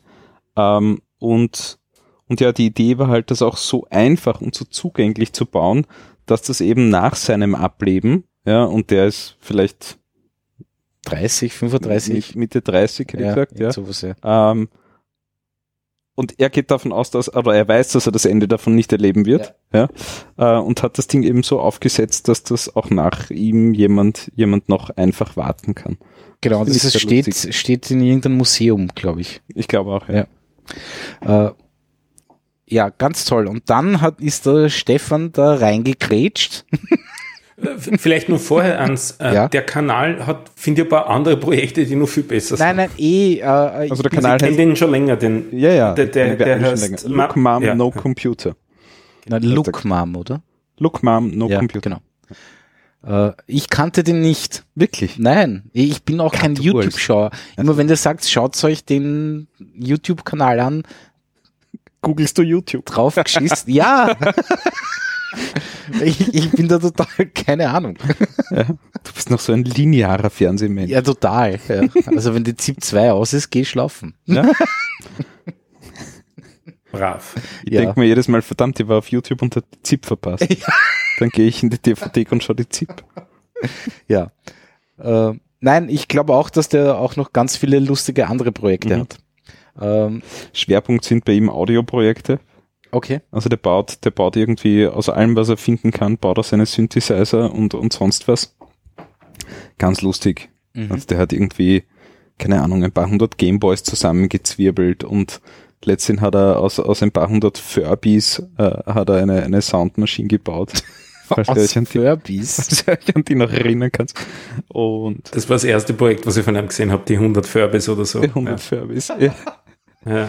Ähm, und letztendlich hat er auch was sehr Schönes. Also der baut wirklich, wirklich coole Sachen. Mhm. Ähm, und was sehr nett ist bei ihm, und ich schätze, ich schätze diese YouTuber, ähm, und davon gibt es nicht viele, die zeigen ein Projekt in einem Video. Ja. Punkt. Ja. Ja. Weil der könnte natürlich auch das Ganze über 15 18, Folgen, über ja. 18 Wochen Ja. ziehen. Nein, der macht das und zeigt das in einem Video her und das ist gut und kompakt und das Wichtigste drin. Ja. Ist sehr fein. Aber ist schon ordentlich tiefgehend. Also ich kann mich erinnern Ja, ja. an eine Sache, da hat er in einen C64 noch einen weiteren Soundchip reingebaut, weil der Originale irgendwie nicht gut genug ist oder so. Da gibt's mittlerweile auch bessere und die kann man dann dazu löten und so und die ganze Beschaffungsprozess, es war alles drinnen. Also das war, das war, ich habe den ziemlich, ziemlich in die Tiefe gehend in Erinnerung. Mhm. Eines meiner Lieblingsprojekte ist, hat er, hat er letztens aus 1000 Oszillatoren äh, so quasi eine, äh, ein, ein, so ein riesen Soundboard gebaut. Okay. Das ist ziemlich geil, wenn die alle anfangen gleichzeitig zum Schwingen. Das sind so richtig verstörende Sounds, die der produziert, die du halt sonst wahrscheinlich gar nicht hinkriegst, ja. Ja. Na, ähm, mich hat das Projekt, ich bin durch Zufall drauf gestoßen Oh, und, und ja, war irgendwie sehr lustig. Ähm, ja, ich glaube, es war auch sehr viel Arbeit. Mhm. Stefan, und dann bist du mit deinem komischen Lego Gear Reduction Ding reingefahren ja, und das darfst du nicht mehr machen. Ich habe nur noch Lego Sachen äh, angeschaut Ja, ja, da den ganzen viel. Abend. Da gibt's. Da gibt's sehr gute Leute. Und das Gear Reduction ist wirklich auch cool. Mhm. Achso, wo also quasi, bis sich das Zahnrad da ganz hinten dreht, Ja. vergehen so und so viele Jahre. Ein, ein Gogol. Ja, Ein keine Gogol. Ahnung. Keine Ja. Ahnung. Ja. Ja, das ist schon faszinierend. Ja. Ja, mit Sehr Lego gut. geht auch viel. Ja, definitiv. Ja. Definitiv. Mit Playmobil ja leider nicht. Wie man gelesen hat letztens. Egal. Da geht bald nicht mehr viel. Ja. Aber gut, totgesagte, weißt du. Ja, eh. Aber bei Lego ist das ja ein ähnliches Problem. Nicht? Also da gibt es mittlerweile auch sehr viel äh, Konkurrenz, die teilweise auch bessere Qualität produziert. Definitiv und die auch halt irgendwelche lustig, ja. lustigen Sachen bauen, die man dann halt in ein bestehendes Lego äh, äh, Set irgendwie integrieren kann und Ja, da keine Ahnung. also seit, seitdem die Patente ausgelaufen sind, ah, sind die ausgelaufen? die sind ausgelaufen. Okay. Ja, seitdem die, seitdem die weg sind, ähm, sind, sind die, die, äh, die Hersteller ähm, von, wie heißen sie, Klemmbausteinen aus dem Boden geschossen. Und mittlerweile haben die schon, also ein, zumindest zwei, drei, haben die Qualität, die Lego aktuell hat. Mhm. Ja. Sie haben noch nicht ganz die Qualität, die Lego mal hatte. Okay. Ähm, und, und ja, Preis-Leistung ist halt einfach wesentlich Ja. besser bei den Drittherstellern. Ähm, Das ist quasi ein Generiker. ein Generika, ja, ein, ein wirklich gutes Generika und, Also Generikum eigentlich, oder? Na egal, wie auch immer. und das Interessante ist halt, ähm, wenn, du- wenn du dir heute ein Lego-Set kaufst, auch wenn es eins für, für ältere Kinder oder Erwachsene ist, dann, dann halten die dich ja immer für komplett doof, ja. Kriegst irgendwie eine hundertseitige Anleitung dazu mit jeder Baustein, den du irgendwo hinsetzen musst, hat ein eigenes Büdel. Und, und das zweite Problem ist, dass die halt einfach massiv viele farbige Steine in Lego-Sets reinknallen. Also Mhm. alles, was du nicht siehst, ist, ist so quasi rumfort. Ähm, alles, was, was rumlag und fort musste. Ähm, und das haben die, das haben die anderen Hersteller halt nicht. Ja. Du kriegst, wenn das Set irgendwie in schwarz-grau ist, sind alle Steine in den Set schwarz-grau. Mhm. Das heißt, du kannst einfach sehr viel damit nachher machen. Mhm. Kann ich nur empfehlen. Gut. Was, was haben wir noch? Paste ich noch ein Ah ja, bitte. Lego Mock herein. Ah, das ist ein bisschen groß, man die Schrift. Wieso ist die Schrift so groß, wenn ich die da reinpaste? Ist Weil doch die wurscht. fett ist und sonst noch. einfach ein Enter und dann ist es wieder weg Ja. wahrscheinlich. Also das ist ein Lego Technik Liebherr LTM 11200 Kran, den Was, man, eine Waschmaschine? Na, so ein Ausfahr Ein Kran, Liebherr. fahrbarer. Aber ist Liebherr nicht, nicht doch, na, ja, na egal. Kühlschränke. Kühlschränke, ja, und Waschmaschinen. Ah ja, stimmt, genau. Und den gibt's auch eben äh, als Bausätze äh, mit Lego-Teilen, mit, mit Klemmbausteinen, äh, diverse Aufbauvideos dazu. Ausgefahren hat das Ding über zwei Meter, kostet so um die 500 Euro. Ähm, also wenn da wer zu viel Zeit hat und dann basteln mit, das ist auch nicht, nicht trivial, das dann zum Laufen zu kriegen, das ganze Projekt, weil es Aber ist man nicht braucht doch so Platz, oder? Ja, das geht schon. Das ist das geringste Problem bei dem Projekt. Das, Wirklich? der große Meter? Der Nein. große Punkt, der gegen das Originalprodukt hier spricht, ähm, ist, dass du ihn mit einer App steuerst. Ah, Gott sei Dank. Gott sei Dank mit einer App. Über die Liebherr Cloud. Naja, über die Lego Cloud, was noch viel schlimmer Über ist. die Lego Cloud. Ähm, weil, ja, wenn die App in zwei Jahren und davon ist auszugehen, nicht mehr abgedatet wird, dann ist das Ding ein Ziegelstein. Ja. naja, Der da ist nicht von Lego. Okay. Weil es gibt Also das ist das nur, Modell dass von du Lego. Lego-Bausteine kaufst auf, äh, auf Third-Party-Sites, die Mhm. genau das Ding dann insgesamt ergeben. ah, okay. Okay. Also im Großen und Ganzen kannst ah, du kannst halt den Plan extra kaufen von dem Ding, wobei auch die Bauanleitung nicht so einwandfrei ist. Aber, aber es ist so zurzeit das Größte, was es so an Mockups gibt mit, ich glaube, 12.000 Teile oder sowas. Ich hab's nicht mehr genau im Kopf. Was? Ach so, der, ja, ich sehe schon. ja, das ist schon fesch. Und, und, und was macht man dann damit? Na, den kann man schon auf fernsteuern dann, nicht? Also mit mit allem drum und dran. Der hat, Aber die könnte ich auf meine Terrasse stellen und dann quasi Weihnachtsbäume hoch und runter ziehen. Quasi, ja.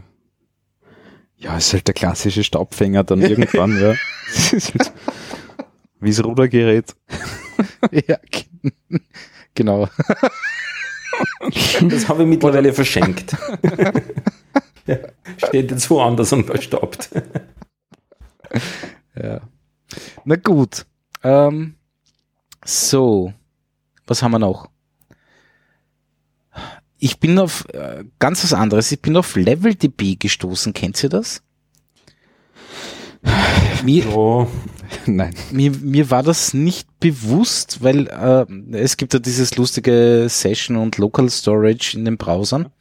Äh, äh Firefox verwendet da SQLite und ja. Chrome verwendet mittlerweile LevelDB. Ah, oh ja. Äh, und, und ich kannte das nicht.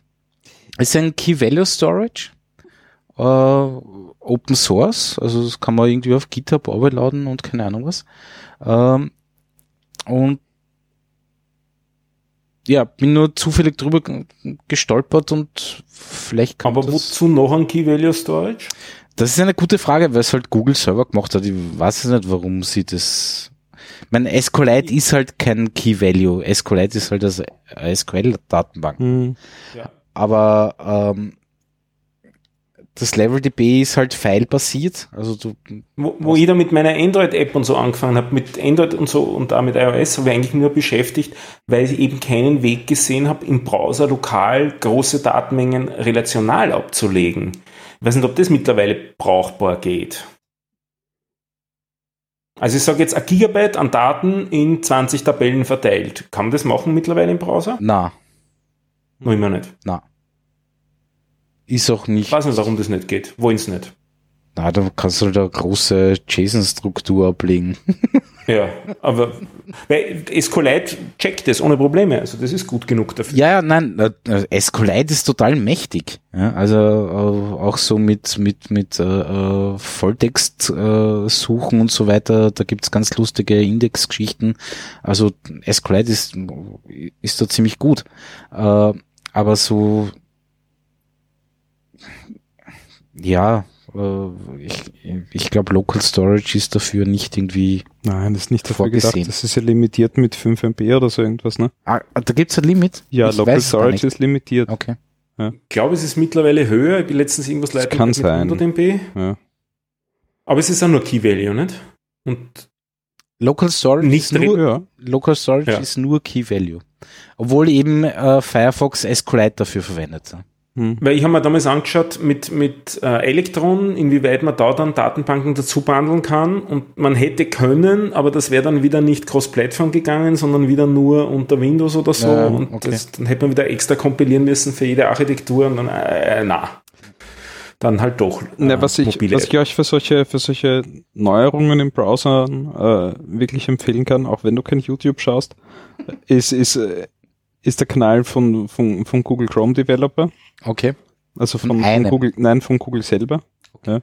Ja. Ähm, weil die stellen, die stellen äh, mit jeder Version stellen die in kurzen und knappen Videos die neuen Features vor. Also jetzt gerade eben äh, NFC, irgendwelche PWA-Geschichten, äh, irgendwelche Geschichten, dass du, dass du so quasi jedes USB-Gerät ähm, voll im Browser nutzen mhm. kannst, vollen Zugriff hast und und und.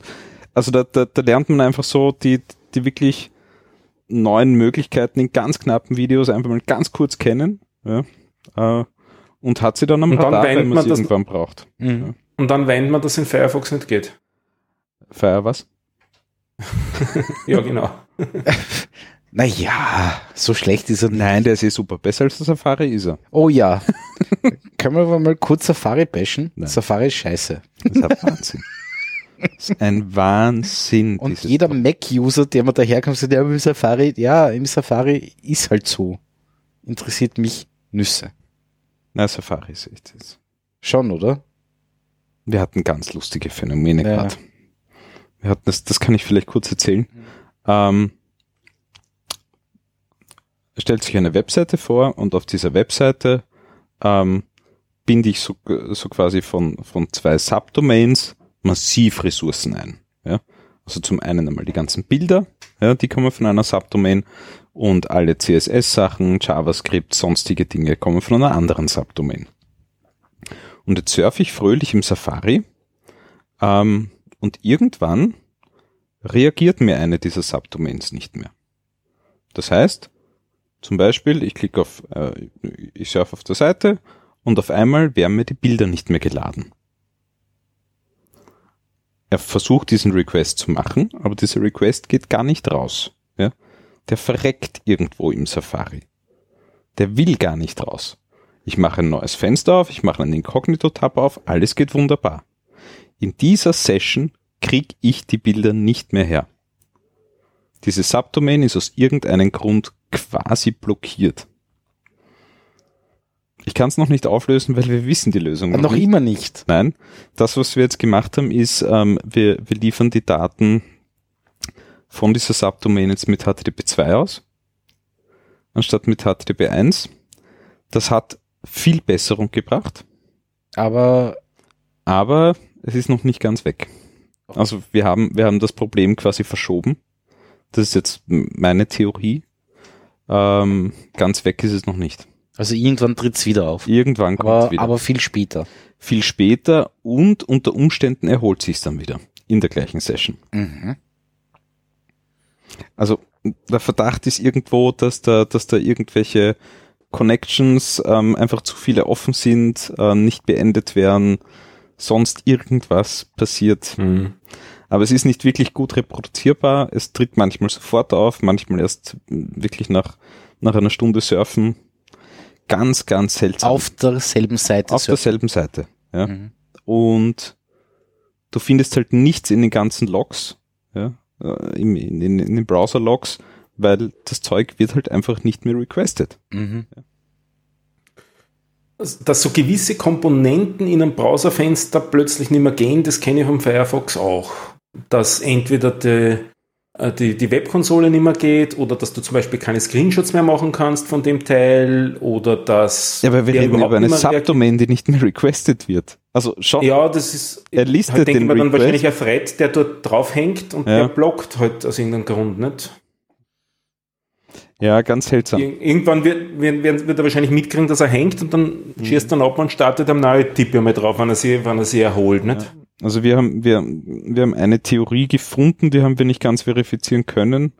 Ähm, da hat jemand geschrieben, dass so quasi, wenn die Subdomain das gleiche Zertifikat nutzt wie die Domain und auf diesem Zertifikat mehr als zehn äh, Domains draufhängen, dann schmeckt das dem Safari nicht. Allein das. Ja, ist so typisches Let's Encrypt, wir können, wir haben, haben das Geld nicht für ein Wildcard-Zertifikat, sondern Ja. wie? Ja, aber du kannst da zehn Zertifikate bei Let's Encrypt erstellen lassen. Ja, eh. Nein, es sind sogar teure Zertifikate und was weiß ich, aber ja, vielleicht ist da auch nichts dran an dieser Theorie. Ja. ja. Ganz, ganz seltsam. Ganz seltsam. Und ein zweites Phänomen, da kann ich aber noch nicht ganz ausschließen, ob wir da nicht selber schuld sind, aber im, im Chrome verhält sich's, verhält sich's richtig. Äh, ich habe Schriften äh, in einem, in dem Fall glaube ich S3-Bucket liegen und die will ich auf meiner Webseite nutzen. Die will ich einbinden. Und das funktioniert im Chrome wunderbar. Also die ganze Course-Thematik ist, ist so quasi nur eingestellt. Ähm, ich lade die Schriften von, äh, von der Domain. Ähm, funktioniert im Chrome reibungslos. Im Safari auch.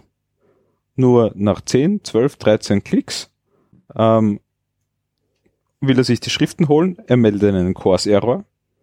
Ähm, und ab dann wird diese Schrift nicht mehr geladen. Ja, aber er hatte die Schrift schon, oder? Ja, trotzdem. Also, Wie war's mit Caching und so? na eh, aber Ja, also ich glaube, dass Safari ist, ist noch immer WebKit, oder? ist WebKit, ja. Ich glaube, dass da einfach schon lange nichts mehr getan wurde. Ja, Das Kit steht für Kind. Und so verhält er sich halt manchmal wirklich.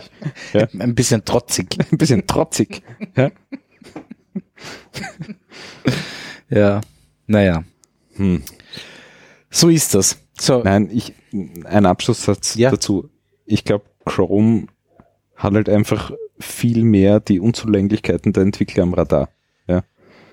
Ich glaube, Chrome Ja. hilft sehr, ich glaube, Chrome hilft wirklich mit, dass die Sachen funktionieren. Wann, wann, wann habe ich es gelesen? Vor, ein- vor ein, zwei Tagen hat irgendjemand äh, geschrieben so, ja, verwendet jetzt keinen Chrome mehr am, am, am, am äh, äh, unter macOS, weil es verbraucht, weil Chrome verbraucht so viele Ressourcen und Safari ist viel schlanker und keine Ahnung was. Mhm. Mag eh sein, aber wenn es nicht funktioniert, ist mir relativ wurscht. Ja. Und äh, und ja, ich meine, schau dir mal an, wie heißt das lustige äh, Ding? Äh, äh,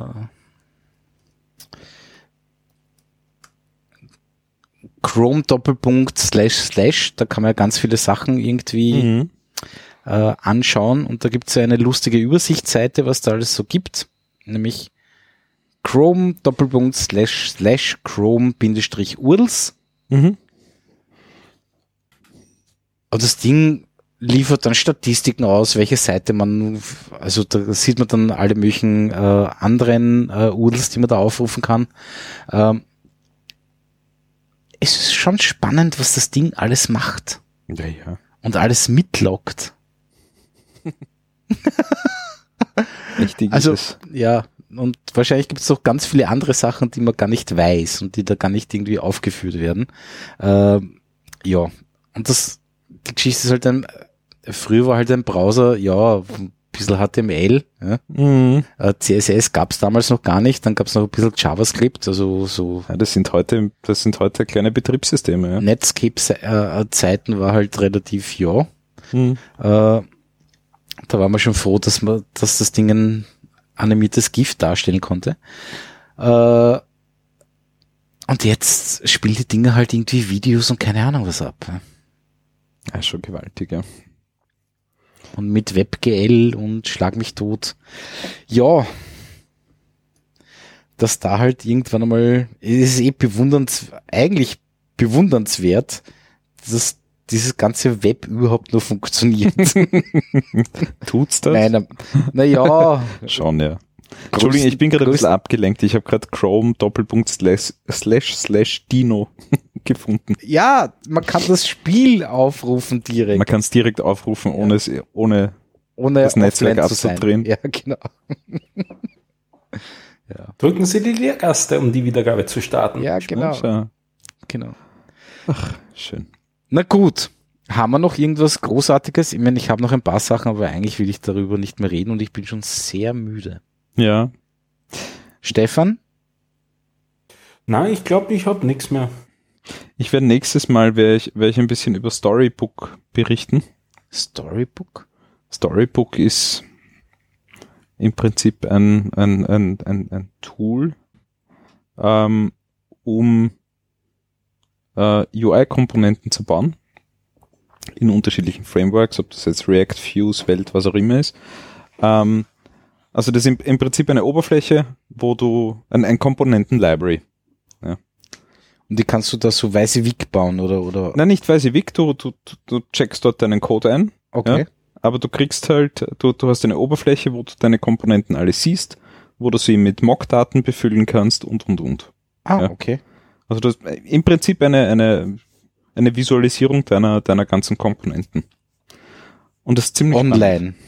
Online, ja. Also online. heißt, du schickst all de Nein. deine Ideen. Nein, du ladest das Reaper runter und du, du, du hostest das selbst. Ah, also du okay, gibst in, in dein Beispiel React-Projekt, ähm, gibst du dein, äh, oder installierst du dir Storybook Mhm.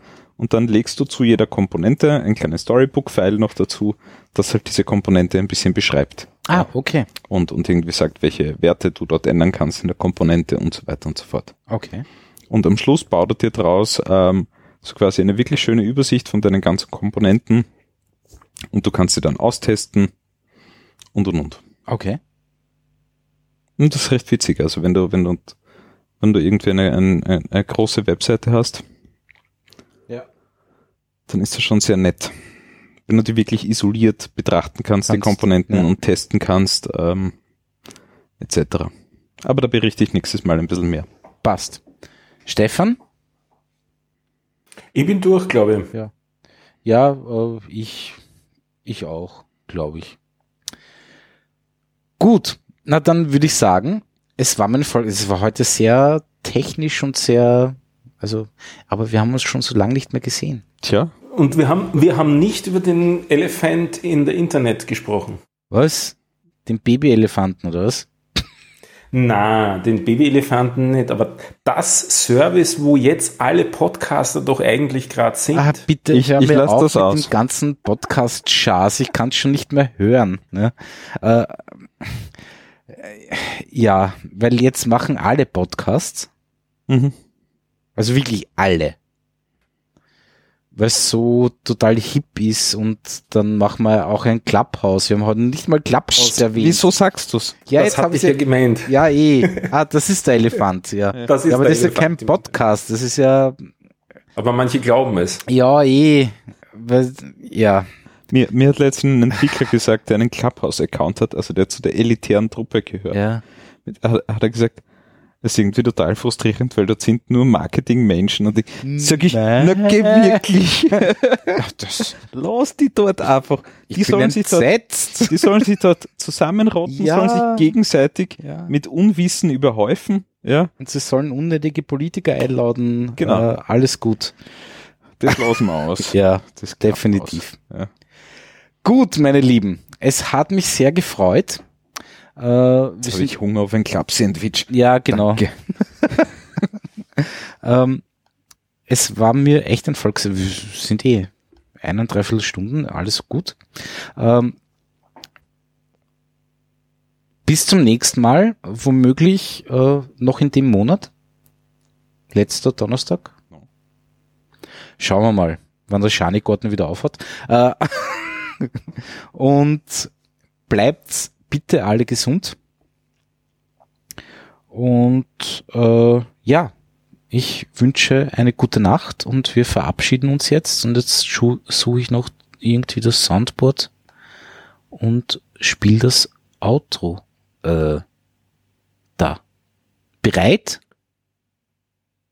Bereit. Bereit. Tschüss. Ciao, danke, baba.